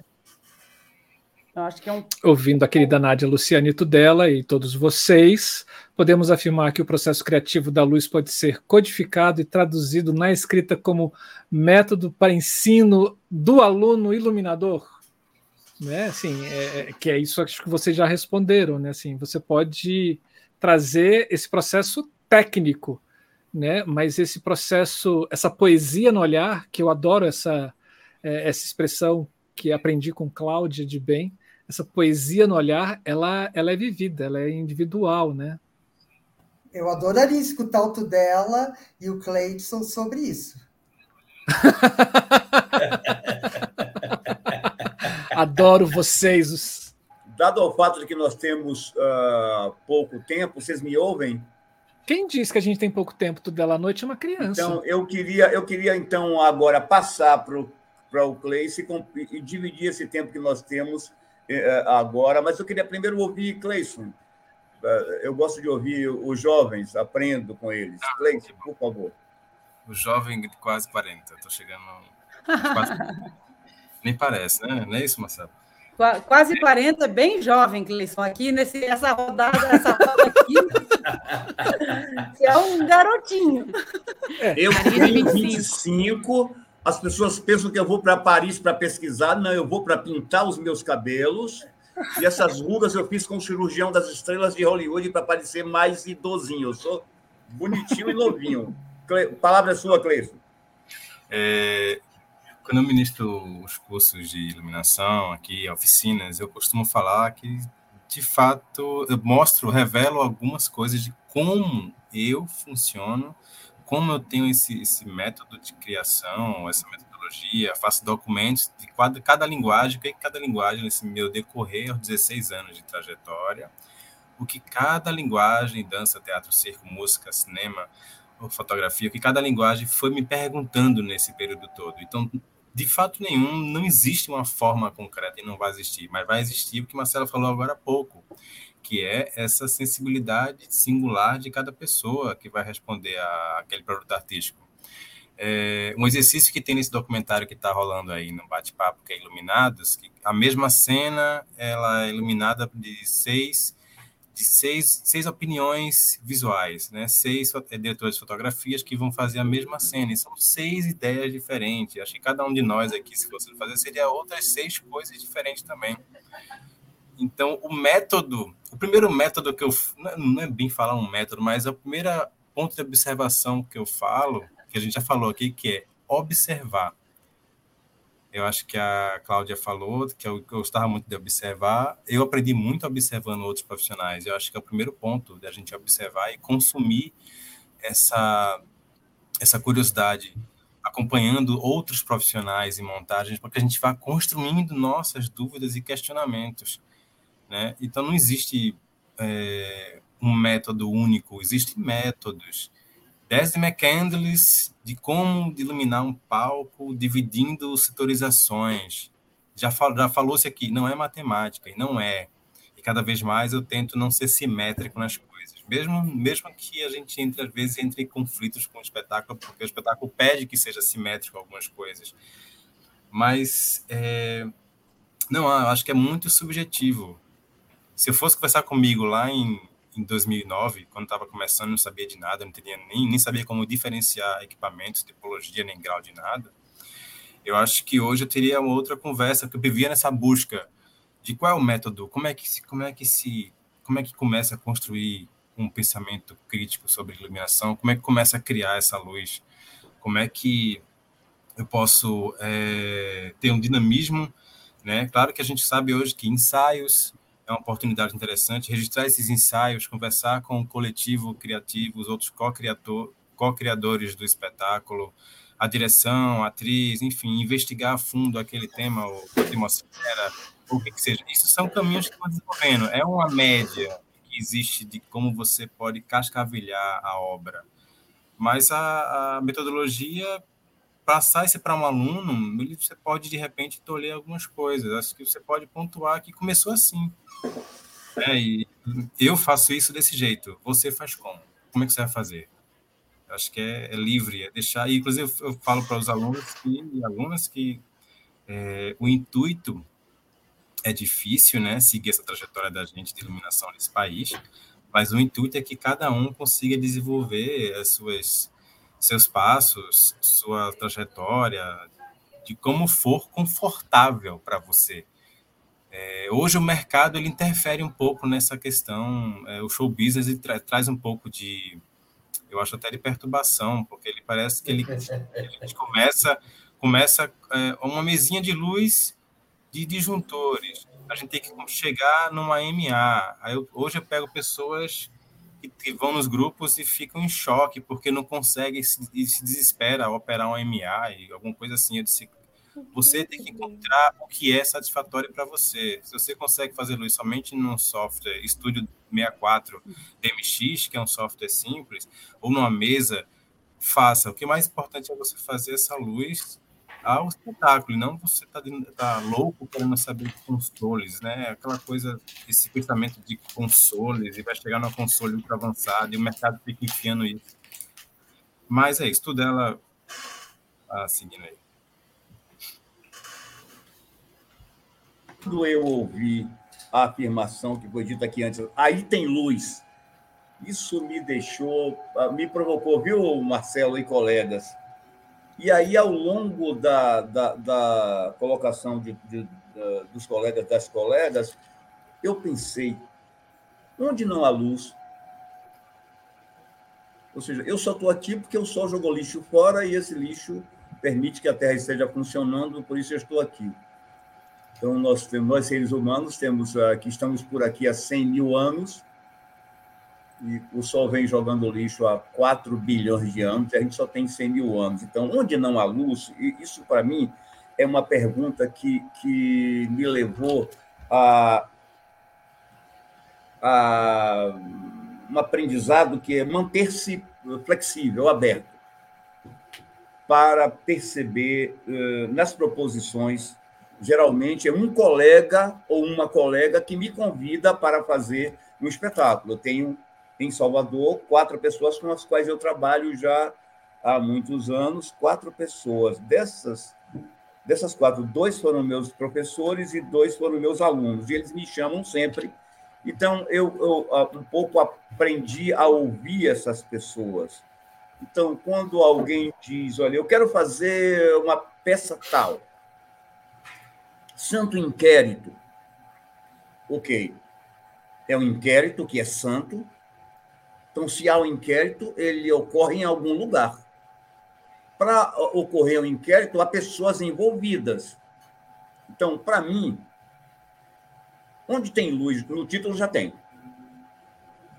Provavelmente, o diretor que me chamou para fazer essa peça, o Santo Inquérito, quando ele começou a ler, ele começou a criar suas próprias imagens visuais mentais. Ali já tem luz. Quando Dias, Dias Gomes escreveu a peça, quando Dias escreveu O Santo Inquérito e escreveu Branca Dias, já tem luz. Então, se a gente for uh, buscando onde, onde tem luz, a gente vai voltar ao Sol, há 4 bilhões de anos atrás. Então, ou seja, eu parto desse princípio. Não há ocorrência sem luz. Então, o título, para mim, é uma provocação, e aí, o espaço que esse título propõe, como eu dei o exemplo agora, o inquérito vai acontecer em algum lugar. É, que lugar é esse? Quem são as pessoas envolvidas? Quais são as relações entre elas?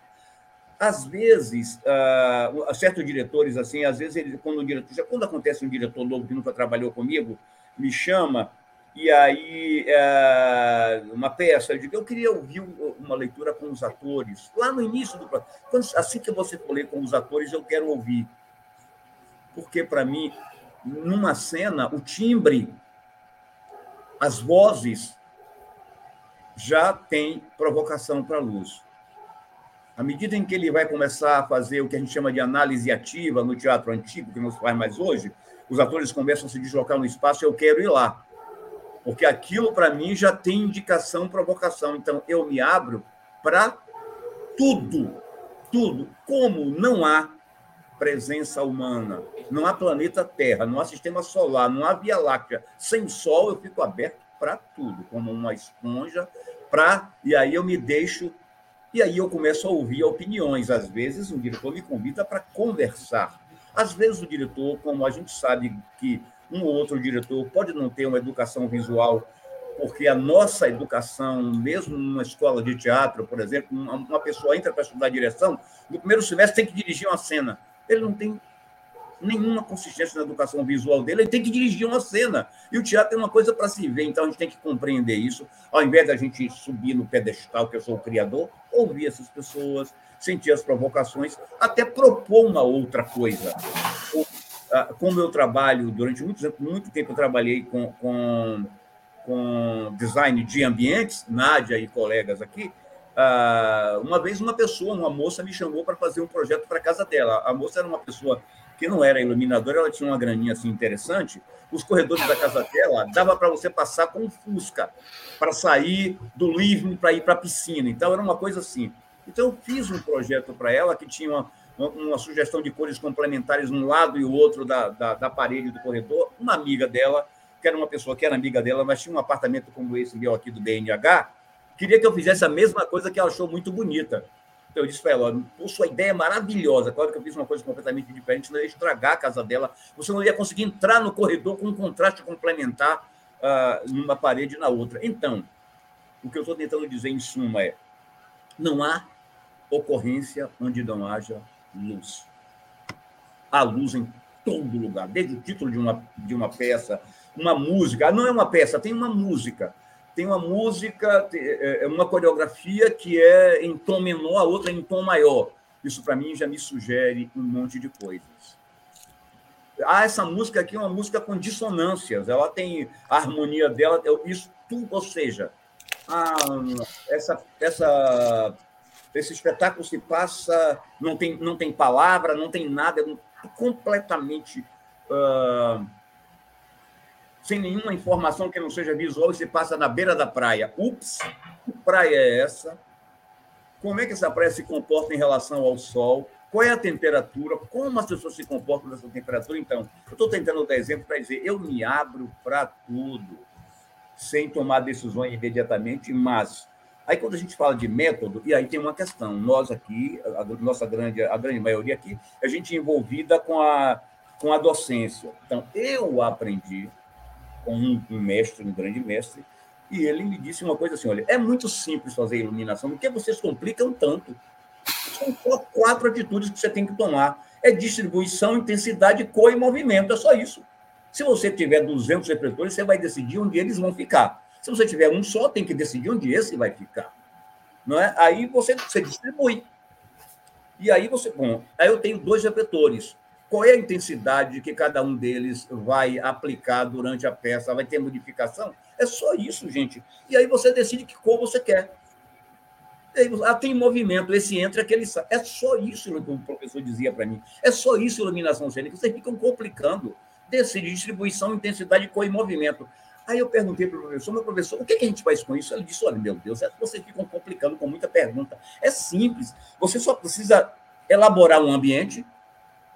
Propor uma atmosfera para esse ambiente, ou seja, 200 se você quiser, Daí você constitui um estilo, uma natureza estilística, juntando tudo. Para responder a esse estilo, você elabora uma implementação técnica.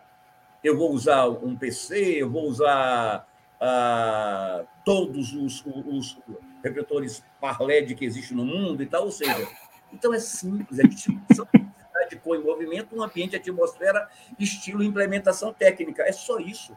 A pessoa ouve isso, no oficina, no primeiro dia sai e começa a fazer iluminação. Se quiser, pode ser assim.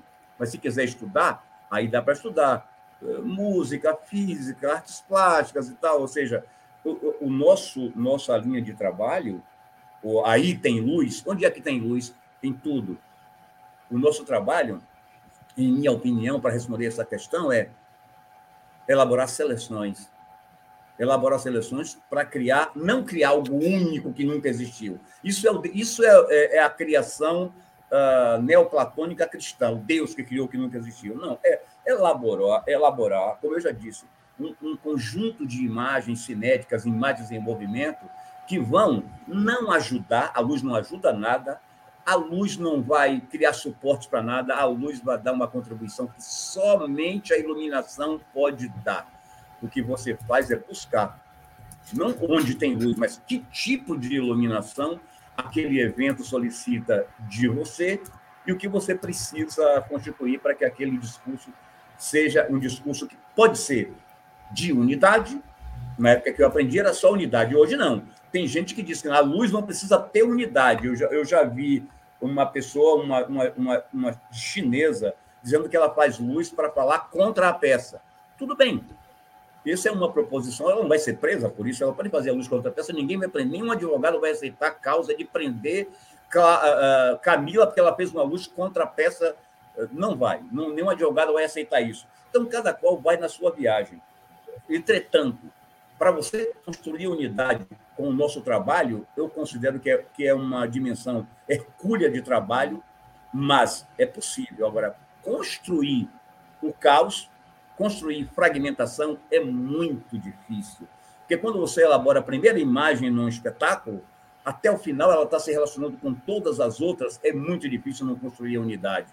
Como é que você desconstrói a unidade com, com forma, cor e textura?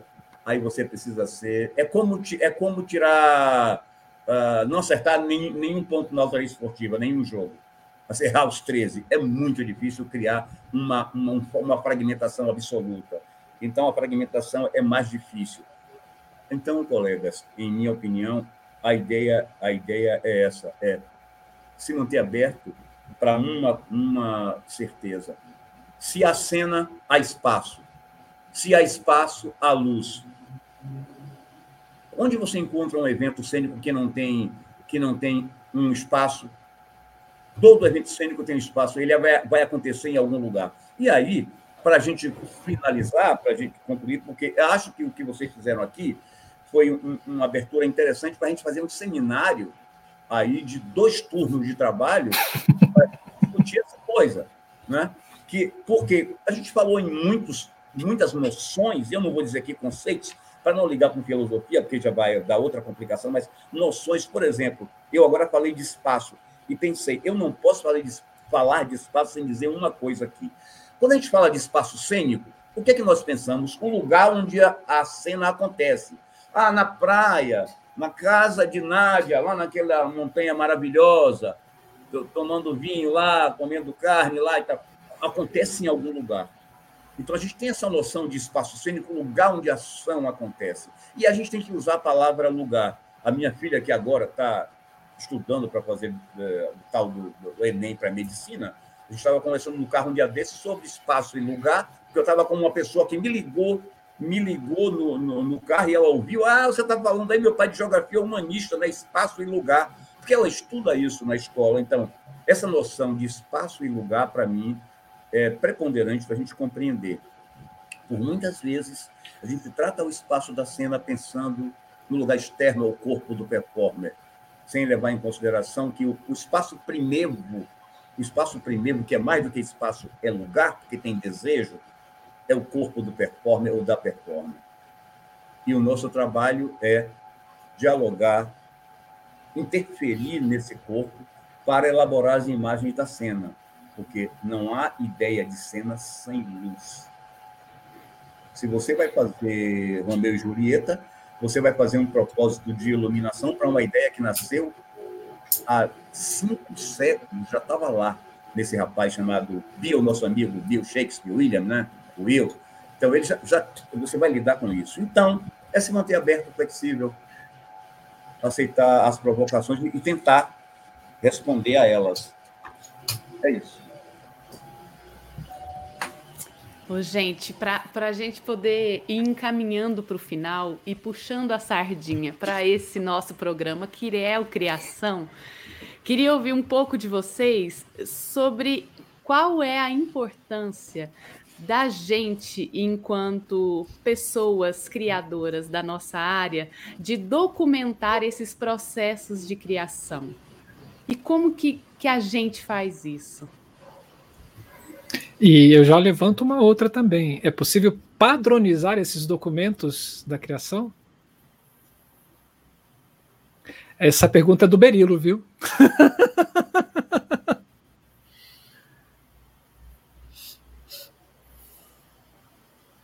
Silêncio. O, Berilo e a preocupação com a documentação da luz. Eu ando cada vez mais relapsa, gente. Meu trabalho ele se torna é, no início de carreira eu era assim mega chita, fazia toda a documentação, registrava tudo e hoje meu trabalho está cada vez mais empírico. Eu não sei se eu consigo repetir o, o, a mesma luz numa, numa segunda montagem, tem que criar tudo de novo.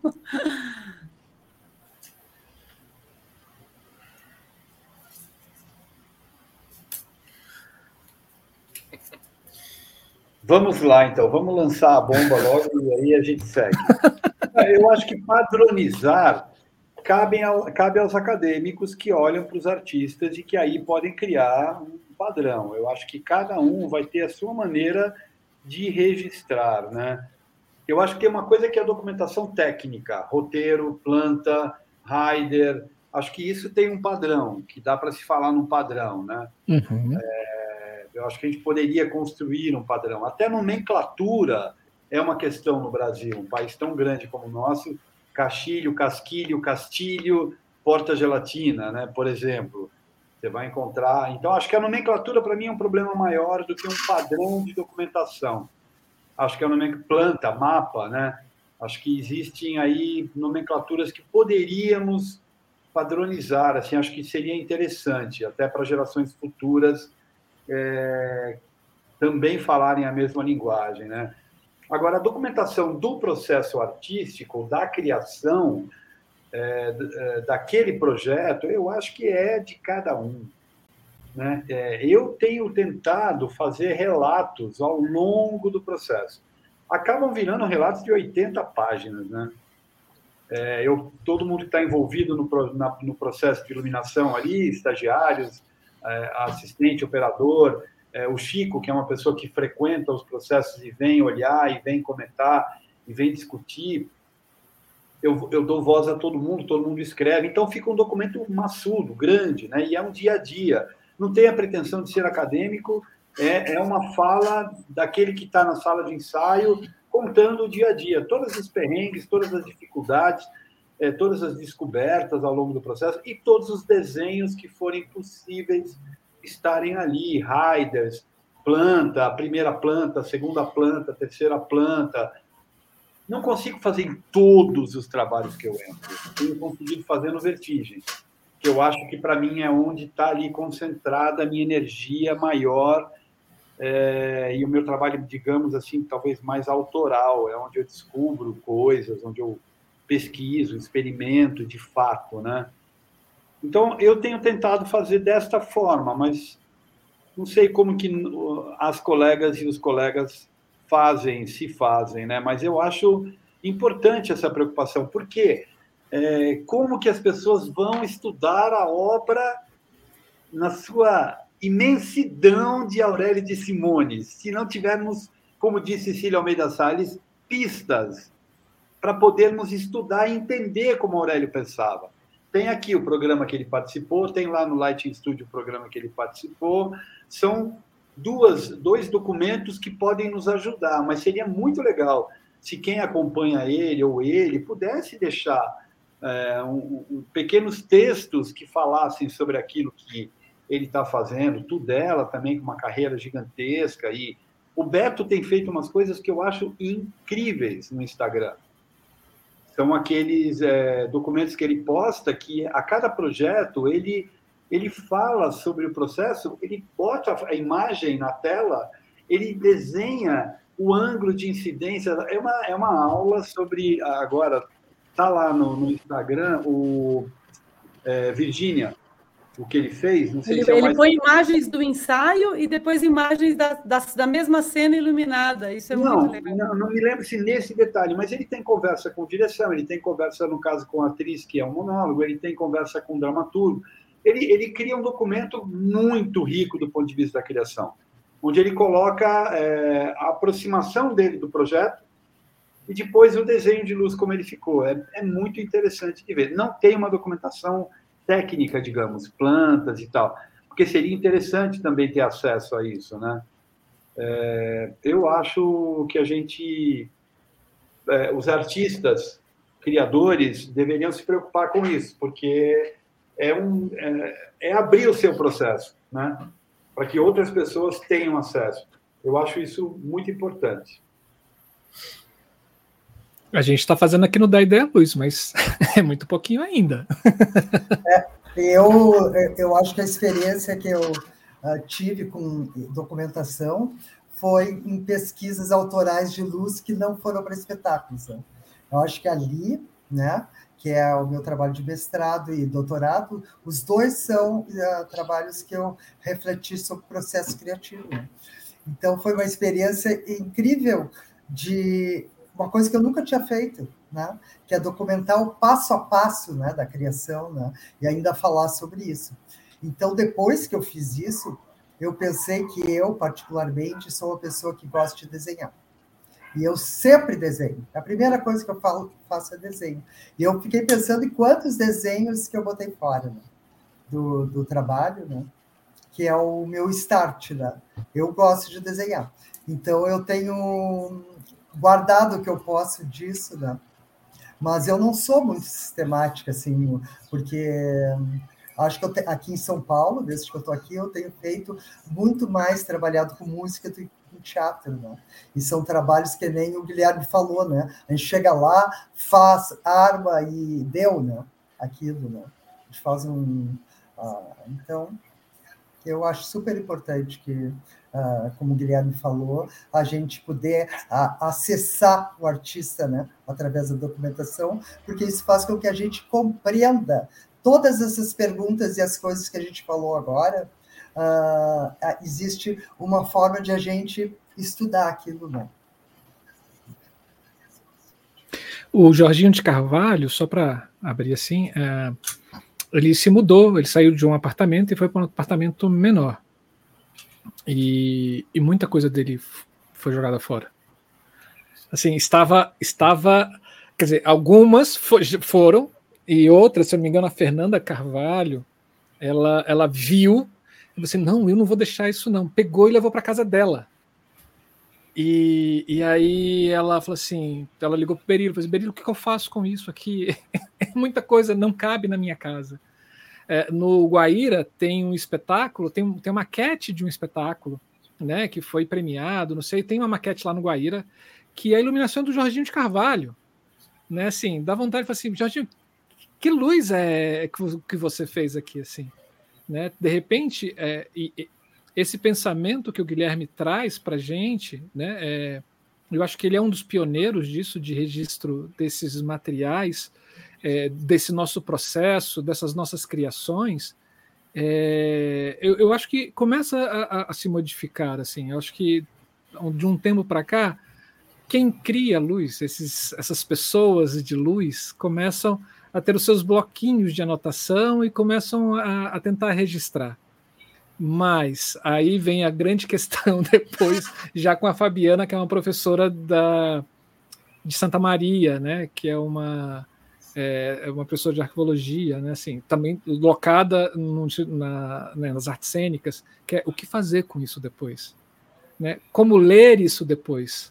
Existe um site é, inglês, inglês não, estadunidense, que eles reúnem, acho que é inglês, eu não lembro agora, que eles, que é simplesmente você chega lá e coloca a, a, os, seus, os seus rabiscos, os seus mapas, as suas plantas e fala um pouco sobre o processo. E aí tem lá, assim, de várias pessoas, assim, de vários iluminadores e iluminadoras.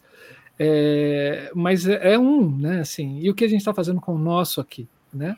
É, e aí, eu quero ouvir vocês mais. O Cleison, com o cachê que ele cobra por apresentação, ele pode abrir um centro de documentação no assim, localizado no Recife, né? Assim, ainda com Atos Bucão e, e Oscar Niemeyer ainda, né? Né, Cleison? Eu tenho jogado uma Lotofácil. Se eu ganhar, eu vou abrir o centro. é, eu, tenho, eu trabalho com storyboard das coisas. Eu desenho geralmente todas as, os, as, os, as coreografias, é, todos os movimentos de cena, ou seja, às vezes eu sei se a pessoa, se bailarino ou ator não foi para um lugar ou ele trocou alguma coisa. Às vezes eu sei mais do que, do que daquela energia da cena, né? Ou no próximo ensaio eu posso dizer, você não fez isso, mudou alguma coisa. É, eu trabalho sempre com storyboard. Então, tipo, desenhando todas as cenas, isso leva duas, três, quatro páginas, oito páginas, seis páginas. Isso é minha documentação de criação. Eu faço incidência de ângulo, eu faço é, pontuação de cenas importantes, daquilo que chama a minha atenção, que despertou daquele ensaio, daquela coisa. Né? É, algumas coisas eu arquivo, outras são espetáculos que não vão mais acontecer. Então, tipo, é, descarto, guardo numa pasta, mas eu não tenho tudo que eu já fiz na minha vida. Então, eu tenho umas coisas que foram mais memoráveis. Tá? Então, é sempre isso: é ensaio na mão e desenhos de storyboard linear, né? Claro, daquilo que eu vou estudar e, e filmar ensaios, enfim. Mas os processos são mais storyboard, num, num documento que eu fiz, eu já mostrei aqui no da Luz no Light Studio, que são os quadradinhos uma folha de A4 com quadradinhos e eu boto uma setinha da esquerda para a direita, o acidente, né, de cima para baixo, para eu ir desenhando a cena, a cena, olhando para cá, olhando para cá. Às vezes eu perco alguma coisa, tenho que ir de novo no ensaio para ver se eu perdi alguma coisa daquele movimento. Porque quando, quando abaixo a cabeça para desenhar, eu perdi alguma coisa. Quando eu subo de novo, tá em outra coisa, e por aí vai. Aí é isso, é assim que eu documento essa, a criação de luz. No outro ensaio eu, eu vejo de novo, vejo se está batendo tudo que eu fiz, se está faltando alguma coisa. E no outro ensaio eu vou mais completinho, já com as ideias que eu troco com, com, com o diretor, coreógrafo. A gente vive um mercado que não é uma realidade, na verdade, que não é a realidade onde a gente entra num teatro, não todo mundo, né? Alguns grupos conseguem fazer isso, companhias, etc. Que é entrar no teatro e montar umas ilhas de criações, né? É, vamos tomar, por exemplo, a Broadway, que faz isso nos musicais, que monta ilhas na plateia e passa dois ou três meses, quatro meses é, é, ensaiando aquele musical, estudando aquele musical para que tudo dê certo, porque ali é um outro mercado, é outra realidade. Mas às vezes a gente chega naquela história de, de, de novo, você chegar em cima da hora, faltando um mês, uma semana, 15 dias para estrear o espetáculo e fazer uma luz é, desenhar ou pensar uma luz expressa, que às vezes não dá tempo nem de você é, chupar a manga direito, né? Você vai comendo a manga com tudo. E às vezes é isso, a gente vive essa realidade, infelizmente é isso. É montar no dia, que é uma coisa agonizante, você chega já tenso, e monta no dia, não testou direito. É, alguém falou aqui que desenha no 3D, mas desculpa, eu não tenho todos os tempos da vida para desenhar todos os projetos de espetáculo que eu faço em 3D, porque eu tenho que parar para fazer outras coisas, estudar alguma outra coisa. É, e viver também a vida, né? Que a vida é, é somente trabalhar. Então, e fazer em 3D é uma coisa que gera custo, não é somente, ah, vou fazer 3D de tudo que eu faço. É impossível, não dá para fazer isso. É melhor pegar um papel na mão e desenhar as coisas, que é mais rápido. É, mas é isso, é storyboard, eu documento dessa forma e vou batendo isso nos próximos ensaios. Quando não dá, é, é, a gente termina testando no espetáculo na estreia, depois modifica de novo para outra coisa, depois muda a temporada, é outra coisa. Porque não dá, a realidade que a gente vive é essa. Eu não, tenho, não tenho um teatro, eu gostaria muito de ter um teatro para fazer vários experimentos. Então, nenhum, só tenho esse quarto aqui, que é para montar as coisas, enfim, não tem um teatro, sabe? Um galpão. Meu sonho é Mega Sena, Marcelo, e construir um centro é, cultural que tenha subsolo, que tenha o mesmo, o mesmo espaço da caixa cênica em todos os lados. Uau! Subir, descer, entrar, atravessar, quebrar a parede, enfim, possibilidades. Vamos lá, vamos seguir.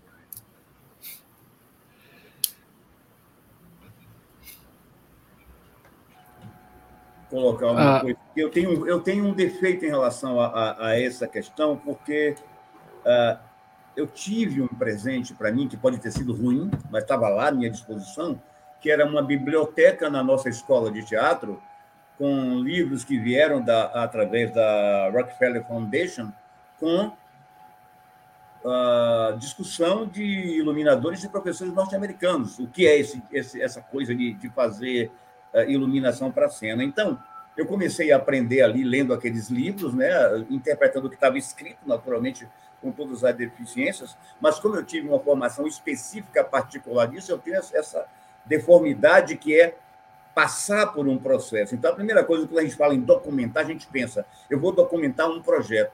O que, afinal, é um projeto? E aí, a, a, na minha formação, o que eles dizem é, projeto é um sistema de registro e comunicação das ideias. Então, você precisa registrar de modo disciplinado num, num movimento que permita que outras pessoas possam ler aquilo. Uh, então, começa por aí. Então, o que, que é então esse projeto de iluminação? Mas eu aprendi isso, gente, há muitas, há várias décadas atrás, sei lá, 30, acho que 30, ou sei lá, 35. Mudou tudo hoje. Mas naquela época era simples assim, olha, ó, você vai abrir o seu projeto com um conceito sobre o seu espetáculo. Essa primeira página aqui é um conceito. Ó. Você escreve um conceito, onde você vai dizer seu ponto de vista, imagem, ambiente, atmosfera, implementação técnica, de modo que o diretor possa ler. É uma lauda o seu conceito aqui. E aí começa a zorra. Aqui, ó. Lista de equipamento. Lista de equipamento que você vai usar, como todos nós fazemos hoje. Então, sei lá, equipamentos, 195 elipsoidais de 6 por 12 e assim por diante, 75 uh, Fresnel, um, um, um quilowatt, então, lista de equipamento. E aí, você vai com uma coisa que isso, para mim, é uma, uma, dor de cabeça, que é você... Eles chamam de hookup, que é mostrar como cada grupo de instrumentos que você projetou vão ser, vai ser aplicado para construir aquela imagem. Como Cleison falou aí que ele faz. Então, só que isso aqui está escrito da seguinte maneira, assim, olha. Canal 1, olha aqui, Cleison, canal 1 uh, ah, está na, no nicho da direita. Tem, tem seis uh, elipsos de 6, uh, 6 por 16, lâmpada de 650 kW. Aí, ou seja, então, você tem cada uma, isso dá, olha a quantidade de páginas que vocês podem ver para mostrar todos. Isso aqui é o que a gente chama de hookup. Aí você tem uma lista de equipamentos, como já mostrei para vocês, como cada equipamento vai trabalhar. E eu entendo perfeitamente o que o Cleison diz, não tem tempo. Porque, na verdade, você precisa de três assistentes.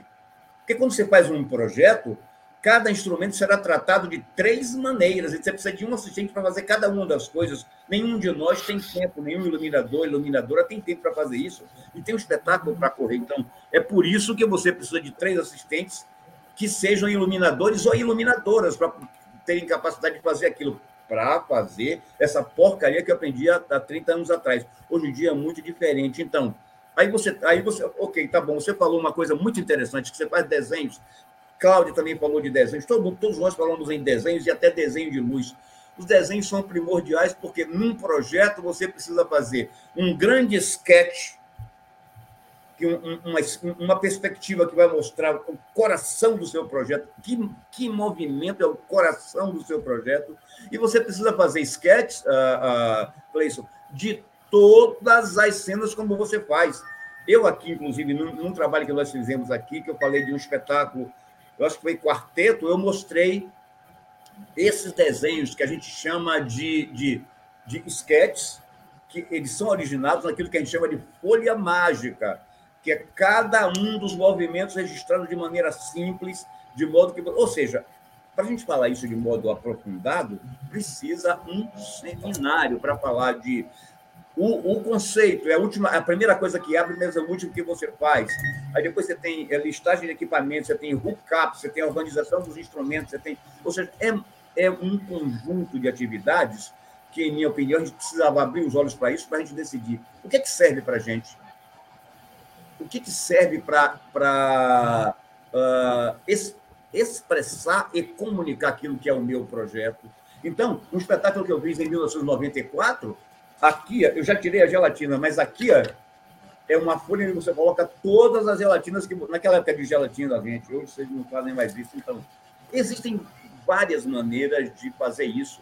Se você vai em Nova York, a escala é meia polegada para um pé. Se você vai em Chicago, é um quarto de polegada para um pé. Mas tem a seção de desenhos técnicos. Planta de iluminação, corte e detalhamento. Ou seja, é uma documentação. Isso serve, não é para gente somente agora, não. É para que você, quem vai instalar, os nossos colegas que vão instalar, e para a história, para daqui a 20 anos, eu pegar um, um, projeto de um colega e ver lá, ah, eu poder an analisar. Ah, eu, eu vou contar, para concluir a minha fala, eu vou contar para vocês uma anedota do professor que me, me uh, avaliou da iluminação, eu levei vídeo, eu levei fotografia, um monte de coisa e tal. Ele disse: Eu queria ver seus desenhos técnicos, suas plantas, seus cortes de detalhamentos, porque eu consigo ver mais na planta, no corte e no detalhamento do que na fotografia, porque fotografia você pode editar. Você vai para. Um vídeo você pode editar, mas na sua planta, no seu corte, no seu detalhamento, eu vejo o seu projeto na comparação com o resto dos itens. Então, é esse caminho, ou seja, que interesse a gente tem em efetivamente documentar? Eu entendo que não, não imagine o tempo que Guilherme tem para fazer um projeto, ele vai ter tempo de fazer tudo isso. Guilherme precisaria ter pessoas treinadas para isso. Eu acho que é um projeto que a gente pode se envolver, pessoas treinadas, uma pessoa que está estudando, como eu fiz isso lá, lá trabalhando nos Estados Unidos, ou, ou seja, uma pessoa que vai e, e, e vai fazer, fazer esse registro, entendeu, Guilherme? Para daqui a cinco anos a gente ver o resultado. Então, uh, inclusive, isso cria mercado de trabalho. Eu ganhei 8, 10 dólares a hora pra, só para desenhar planta. Então, pagava aluguel legal, né? dava para viajar legal, seja com esse dinheiro. Então, esse eu acho que é um projeto da gente treinar pessoas, inclusive para a gente ter colegas como Nádia agora. Imagina se Nádia vai ter tempo de ficar fazendo projeto. Ela, ela monta uma loucura aula e tal. Então, mas eu, eu compreendo que a gente precisa desenvolver um projeto para registrar esses trabalhos. Imagine, Nádia, se você tivesse um projeto de Beto agora, daquele que ele fez lá. Entendeu? Para você usar como exemplo, para a gente compreender, inclusive, é um registro da história, é um, um, um aspecto para estudar o processo crítico do nosso trabalho. Entendo que o projeto, que a documentação é essencial para a nossa profissão. É isso.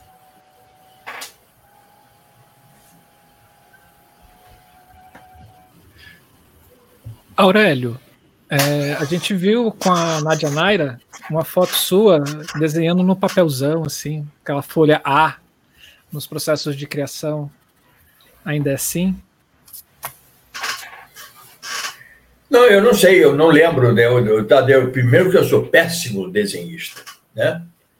É, e mais uma vez eu digo, eu sou, eu, ve, eu fico ouvindo, né? E não falo isso num sentido pejorativo, não, em absoluto, é num sentido de admiração, né? Dos acadêmicos, né? Colocando uma metodologia, colocando um linguajar todo que você vê, que você tá, é, é, que você encontra quando você faz algum tipo de pesquisa. Né? Eu sou, já, já teve gente que falou para mim, Aurélio, eu, dizem que eu sou um bom contador de histórias, mas já diz, Aurélio, eu queria é, fazer um documentário, né? um, um, um levantamento do que, que você já fez. Eu não sei. Eu sou péssimo para isso. Eu só sei dizer que já fiz mais de mil peças. Fiz. Né? Tem gente que fala, Aurélio, você fez comigo aquela vez. Eu não lembro mais. Né? Então, eu tenho essa falha estrutural de não registrar o meu passo a passo no teatro. Não tenho. Né? Seria muito bom. Eu agora, com o advento do celular, que é a câmera fotográfica que você não tem que perguntar se vai tirar 12, 24 ou 36 fotos, você está com um filme só de 12, de 24, 36, você tem um celular que você tira 500 fotos. Né? Então, alguma coisa eu estou conseguindo agora né, é, é, registrar. Por exemplo, eu vou remontar um espetáculo no, no, agora em São Paulo. Eu estou indo duas vezes para São Paulo agora dia 23, volto dia 26, e dia 29 e volto dia 1 dia 2. Né? É, o que, que eu tenho que fazer né? nessa, nessa. O que, que eu fiz nesse espetáculo? Que é com uma peça da, da, com Arlete Salles e o Edwin Luiz. Entende? É, eu tirei, eu pedi o operador, fui para o mezanino do teatro e pedi para o operador de luz falou, por favor, canal 1. Ele ligou o canal 1 e eu fotografei. Canal 2, fotografei. Ou seja, eu tenho em foto né, cada, cada canal de mesa. Entendeu? É, isso foi uma. Agora, isso para mim é inusitado. Eu vou remontar um espetáculo em que eu vou consultar o meu celular né, e vou dizer assim: não, essa afinação pega aqui, é para isso não é vou ficar só confiando na minha memória. Haja vista que esse espetáculo tem um ano de criação, um ano de intervalo de criação. Né? Graças a Deus eu fiz outros, poucos, mas fiz. Entende? Então eu não tenho essa coisa do. Da, eu sou péssimo para documentação. Você falou o nome do Berilo Noceiro, eu conheço esse menino, né? Eu conheci ele conversando lá em São Paulo. É, é, é um estudio, é um acadêmico, é um estudioso, né? E ele já marcou agora, dia 21, ele vai encontrar comigo, quer que eu dê a minha documentação para ele. Entendeu? Estarei junto. Entendeu? O que, que eu vou fazer? Eu vou dar para ele um, uma relação, o que eu digo, né? Um roteiro de operação, isso que o Bonfante falou, uma, uma relação da luz e eu boto até, desculpa, eu não falo só Raider, eu boto relação de material, entre parênteses, Raider. Né? Porque, Aurélio, caramba, a minha tem. estratégia foi trazer eles aqui em casa, mostrar todas as minhas pastas e dizer: escolham o que vocês quiserem. Entende? Então, mas eu nem tenho isso guardado, né? É muita é uma papelada que está lá em cima, no terceiro andar mas é o meu dia, eu não tenho. Você não imagina a minha papelada. Pois é, pois é, ainda mais você sendo né, uma, uma acadêmica. Né? E então eu não tenho essa, essa, essa, essa documentação que fala do, do meu raciocínio.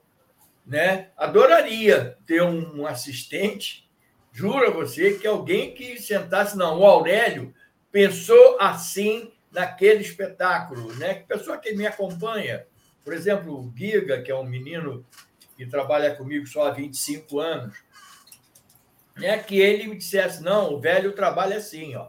Ele gosta de fazer isso, ele gosta de fazer aquilo, ele faz isso, faz aquilo, né? Porque para mim já está no modus operandi, né? Eu estou no moto contínuo, tá? Eu tenho um processo de trabalho em que eu falo isso até na minha apostila, que eu falo né, da sequência do passo a passo da criação.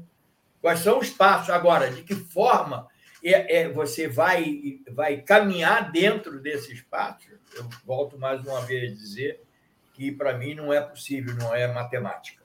Né? Isso aí vai é, é, de vir. Quando, e quando eu falo que aí tem luz, é só com a finalidade não de discutir se tem ou se não tem a luz, não é isso né, é que ali naquele momento eu tenho uma mutação de luz. Tem uma, uma agora como se fala, né? Tive um insight, né? De que ali tem uma mutação, entendeu? Então é, é, é nesse processo, né? Que, que eu trabalho e sou mais uma vez de curso e já tô também, né? Caramba, já tô me despedindo já, porque já estou nesse processo, é natural, né? Eu já estou vendo, gente, quantas pessoas já foram embora. É bom porque vão estar tá lá me esperando quando eu chegar. Entendeu? Mas, né? E vai ser uma festa. Eu juro a você que vai ser uma festa.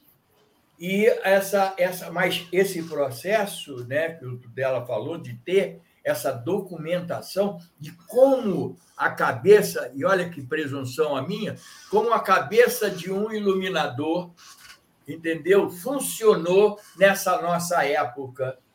Né? Como é que ele trabalhou, o que, que foi feito, o que, que não foi feito, quais foram as deficiências ou virtudes desse desenvolvimento. Entende? Então, eu acho que a coisa caminha por aí e eu continuo dizendo mesmo. Eu invejo vocês. Eu não tenho tempo para aprender 3D também, não. Viu, Cleiton? Eu, desculpa, né? Eu estou agora, o Neném, um companheiro meu querido, está me chamando para fazer o curso do Capture. E eu não vou fazer o curso do Capture. Eu preciso, já mandei para São Paulo né? É, preciso de um técnico de mesa trabalhando comigo, porque, ou seja, um, um específico, usando a especificidade do, do, do Bonfante, né? o específico do, daquela mesa, que eu diga para isso: olha, eu preciso que você transforme, né? é, digite, né? que faça essa digitação na mesa para que me aconteça esse movimento de luz com essa luz. Isso eu sei dizer para ele. Nem, Agora, nem qual botão... no saco também, mas estou fora. Não, eu não sei, não sei. Eu admiro muito né, é, é, a minha filha, meu genro, né, que trabalham, estão lá fazendo os, os, os cursos, fazem mapa. Né? Ana Luzia está tá indo agora para São Paulo. Graças a Deus eu vou ficar um dia, meu neto vem dormir aqui em casa comigo, se Deus quiser. Né? E é, é uma coisa de, de. Eu não tenho isso, eu preciso de um técnico de, da Volite, eu preciso de um técnico da MA. Eu sei dizer para ele o que, que eu vou pedir. Entendeu? E ele não vai achar que eu estou pedindo absurdo. Entendeu? Mas a, a, metodologia, o que, o que, que digitar, entendeu? O que vai ficar lá, eu sou do tempo da energia para Outro dia eu caí nessas esparrela. Não, eu vou em casa que eu vou datilografar. Não, datilografar não pode mais. Você tem que agora é digitar. Você não datilografa mais nada. Você digita, né? Entende? Mas eu, eu tenho essa minha memória afetiva, tá lá, tá, tá aqui incrustada, entendeu? Mas não tenho, não tenho. Seria bom. Tenho sim esses quatro documentos que eu sempre falo né, é o roteiro de operação, relação da luz. Nessa relação da luz, eu tenho incluso né, a relação do material Rider no final dela. Eu tenho, né, o, eu não chamo nem de mapa nem de planta. Olha que coisa absurda. O velho chama de esquemático de luz. Sabe por quê? Não tem escala, não é referência de escala. Você pega, bota duas, bota dois, três tracinhos na plateia faz um, uma coisa do, da, da, da, da, da, da cortina de boca, entendeu? E você tem três, quatro varas no palco. Agora, que tamanho são essas varas? Que alturas são essas varas? Eu não tenho. Então, eu chamo de esquemático de luz. E usa reguinha? Hein? A reguinha? Não, a reguinha ainda tem aqui dentro da gaveta. Jura você que eu tenho. Não, agora eu tô, eu tô no LX Free, né? O LX Free, como o brasileiro fala, usando dois idiomas, né? Que ele fala o LX Free, né? Mas eu tenho esse, esse programa que eu faço os mapas e, com detalhe, ainda jogo para o Word, para todo mundo poder abrir e ler. Entendeu? Porque tem gente que eu mando em Eu faço no Word o meu. Entendeu? As figurinhas do CorelDRAW colada, assim. Pois é. Entende? Mas é o fato, porque para mim, mapa de luz, né? Esse mapa de luz que me foi apresentado por essa pessoa, Marcelo, que você falou, que eu agradeço muito ter estado com ele, porque foi um ano e meio, dois anos que eu fiquei com o Jorginho, né? em que diz assim, ah, olha, você aprendeu luz com o Jorginho? Eu falei, mentira, eu não aprendi com o Jorginho nada disso. Eu aprendi com o Jorginho uma coisa maior, foi a fazer teatro. A como me colocar dentro dessa, desse, desse esquema que é estruturado para a criação de um espetáculo entendeu? As pessoas que se reúnem, como me colocar ali. E é o que eu faço com os meninos, né? Que chegam para mim, Solério queria aprender luz. Eu sempre falo, cola com quem faz. Entendeu? Porque aqui no Rio você não tem criação, você não tem escola de formação. Você tem as oficinas exponenciais, né? eventuais, entendeu? E, e, e lamba, é isso. Então cola com alguém esteja trabalhando e reza para não ser um lambão. Só isso. Tá? Que às vezes acontece, né? Sim. Então, é, a gente tem. Então, é, comigo é isso, gente. Eu sou mesmo, e quando na nossa conversa, antes da, da abertura oficial da, dessa live, é assim que chama, né? Do, daqui da gente, em que eu falei, né? Num, não tem, vocês são acadêmicos. Já eu descobri que só Bonfante e eu não somos. Mas o Bonfante tem um quê de acadêmico, porque ele tem uma escola, graças a Deus, entendeu? Que, que ministra, que educa pessoas para essa atividade. Entendeu? Eu sou, tenho só as minhas oficinas, que eu vou dizer, é quando o velho fica falando as besteiras dele e as pessoas escutam, e tem gente que até acredita. Né, Nádia? Tem gente que acredita. gente. Você pode, você pode, não ser acadêmico, mas você praticamente formou uma. É, é. Olha lá.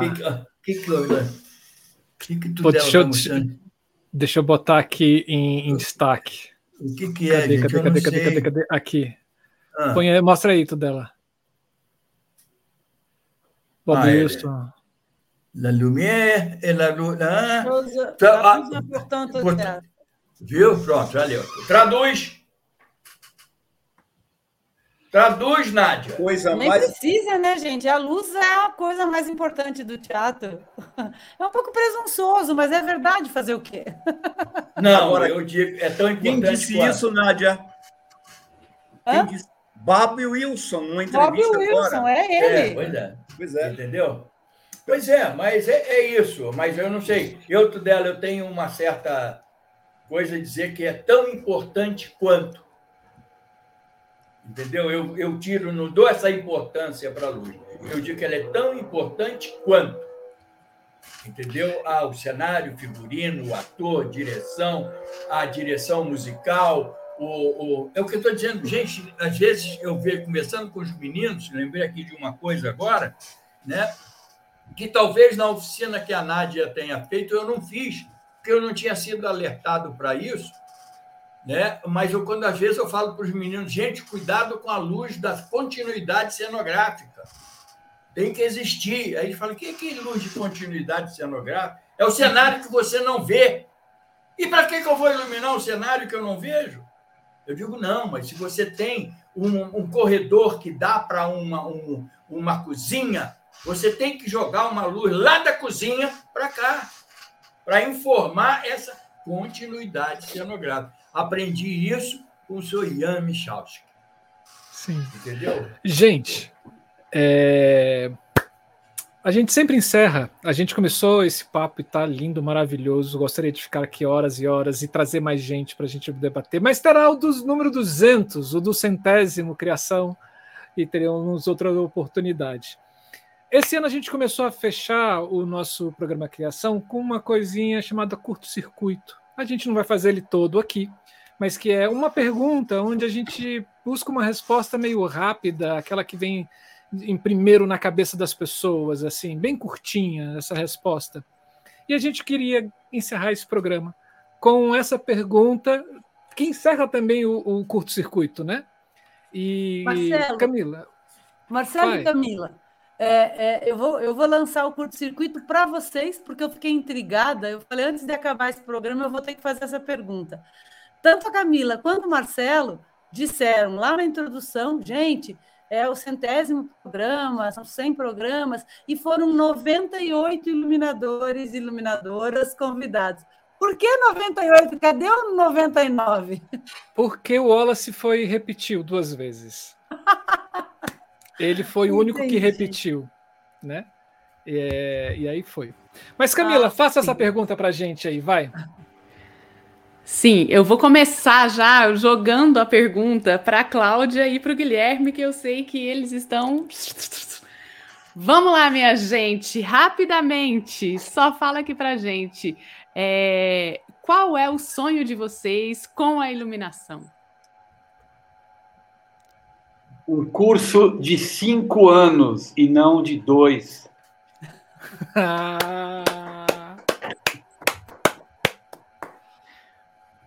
e olha que eu já estou feliz com dois, hein? Eu tenho só 60 horas.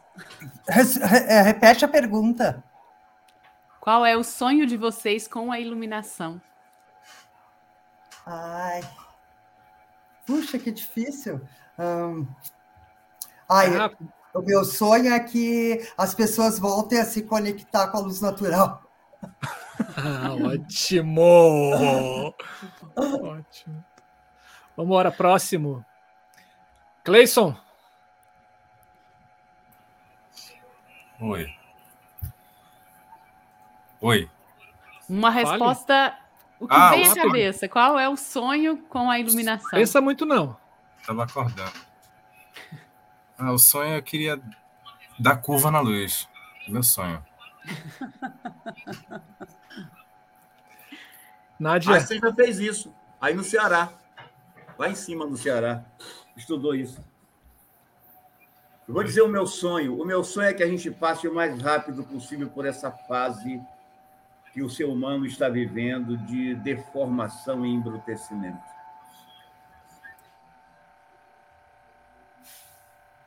Sim. Hum. Nádia? Puxa vida, meu sonho com a iluminação é. Eu acho que é compartilhamento, é, é que a luz permita o compartilhamento, que a gente consiga compartilhar por meio da luz. Eu acho que é isso que eu busco em todos os trabalhos que eu faço. Então, é, é, é isso. É, é, compartilhar, ouvir, escutar, transmitir, é, acho que se eu fosse traduzir o meu sonho com luz é compartilhamento. Aurélio. O meu sonho é não ter que me transformar num motorista de Uber e poder continuar trabalhando com iluminação até o dia que o garotão lá de cima falou: acabou. Entendeu? E aí eu vou.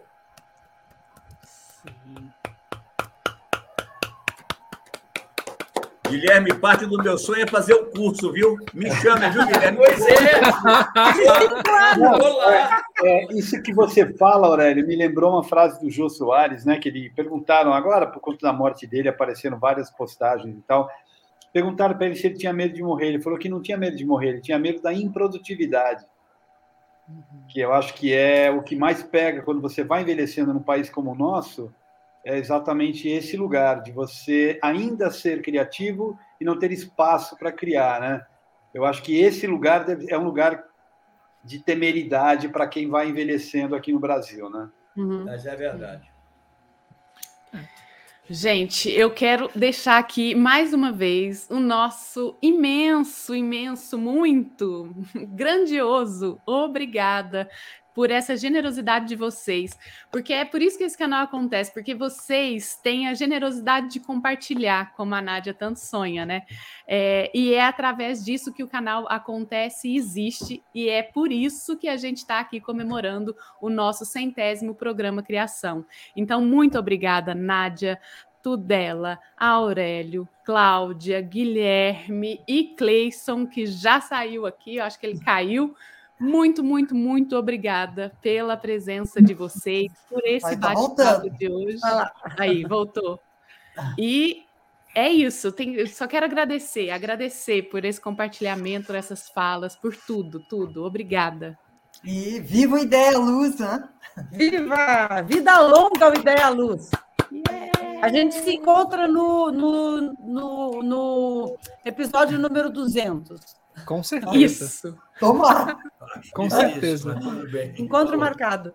Beijo, é... beijo, beijo. Obrigada, aqui... pessoal. Muito obrigada pela oportunidade. E aqui eu gostaria de, de deixar aqui o nosso agradecimento também para o João Joia, que esteve presente com a gente, o Antônio Antunes, o Richard Aron, é, o Eliezer Sampaio, o Rodrigo Leles, queridíssimo amigo, o Ricardo Alexandria, Roberto Herrera, ah, vamos lá, cadê quem mais? João Joia, o Nando Zambia, também o Festival de Artes de Alagoinhas, Pedro Benevides, que falou assim: ó, tem a sensação de que ninguém está contando o seu segredo. e aí vai, assim, tem muitas pessoas que passam, Carmina, Carmine, né?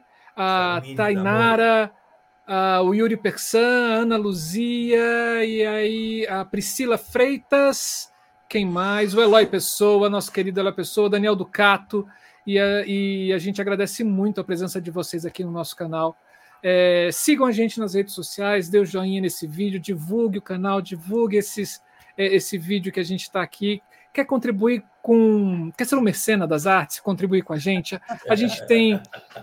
A gente tem o nosso Instagram, que é Instagram, a gente tem Aqui. Você pode se tornar um membro do canal, você pode dar um valeu também, se você estiver assistindo no gravado, e você pode contribuir também com a nossa vaquinha é, virtual chamada da ideia, é, abacaxi.com barra da ideia luz, é só você procurar lá, entra no abacaxi.com, procura da ideia luz e tem lá para renovação do nosso uh, StreamYard aqui assim. E aí a gente só agradece a vocês, sem vocês aí do outro lado, sem vocês aqui na nossa na, nesse compartilhamento, não seria possível a gente chegar ao nosso centésimo, como Camila falou. É uma a generosidade de vocês é o que move a gente, é o que encanta o nosso coração. E eu tenho aprendido muito com vocês. Muitíssimo obrigado, gente. É isso. Gente, beijos para vocês, fiquem bem. E esse foi mais um da Ideia Luz Criação. E até semana que vem. Tchau, tchau, tchau, tchau, tchau, tchau. tchau, tchau, tchau. Beijo, queijos.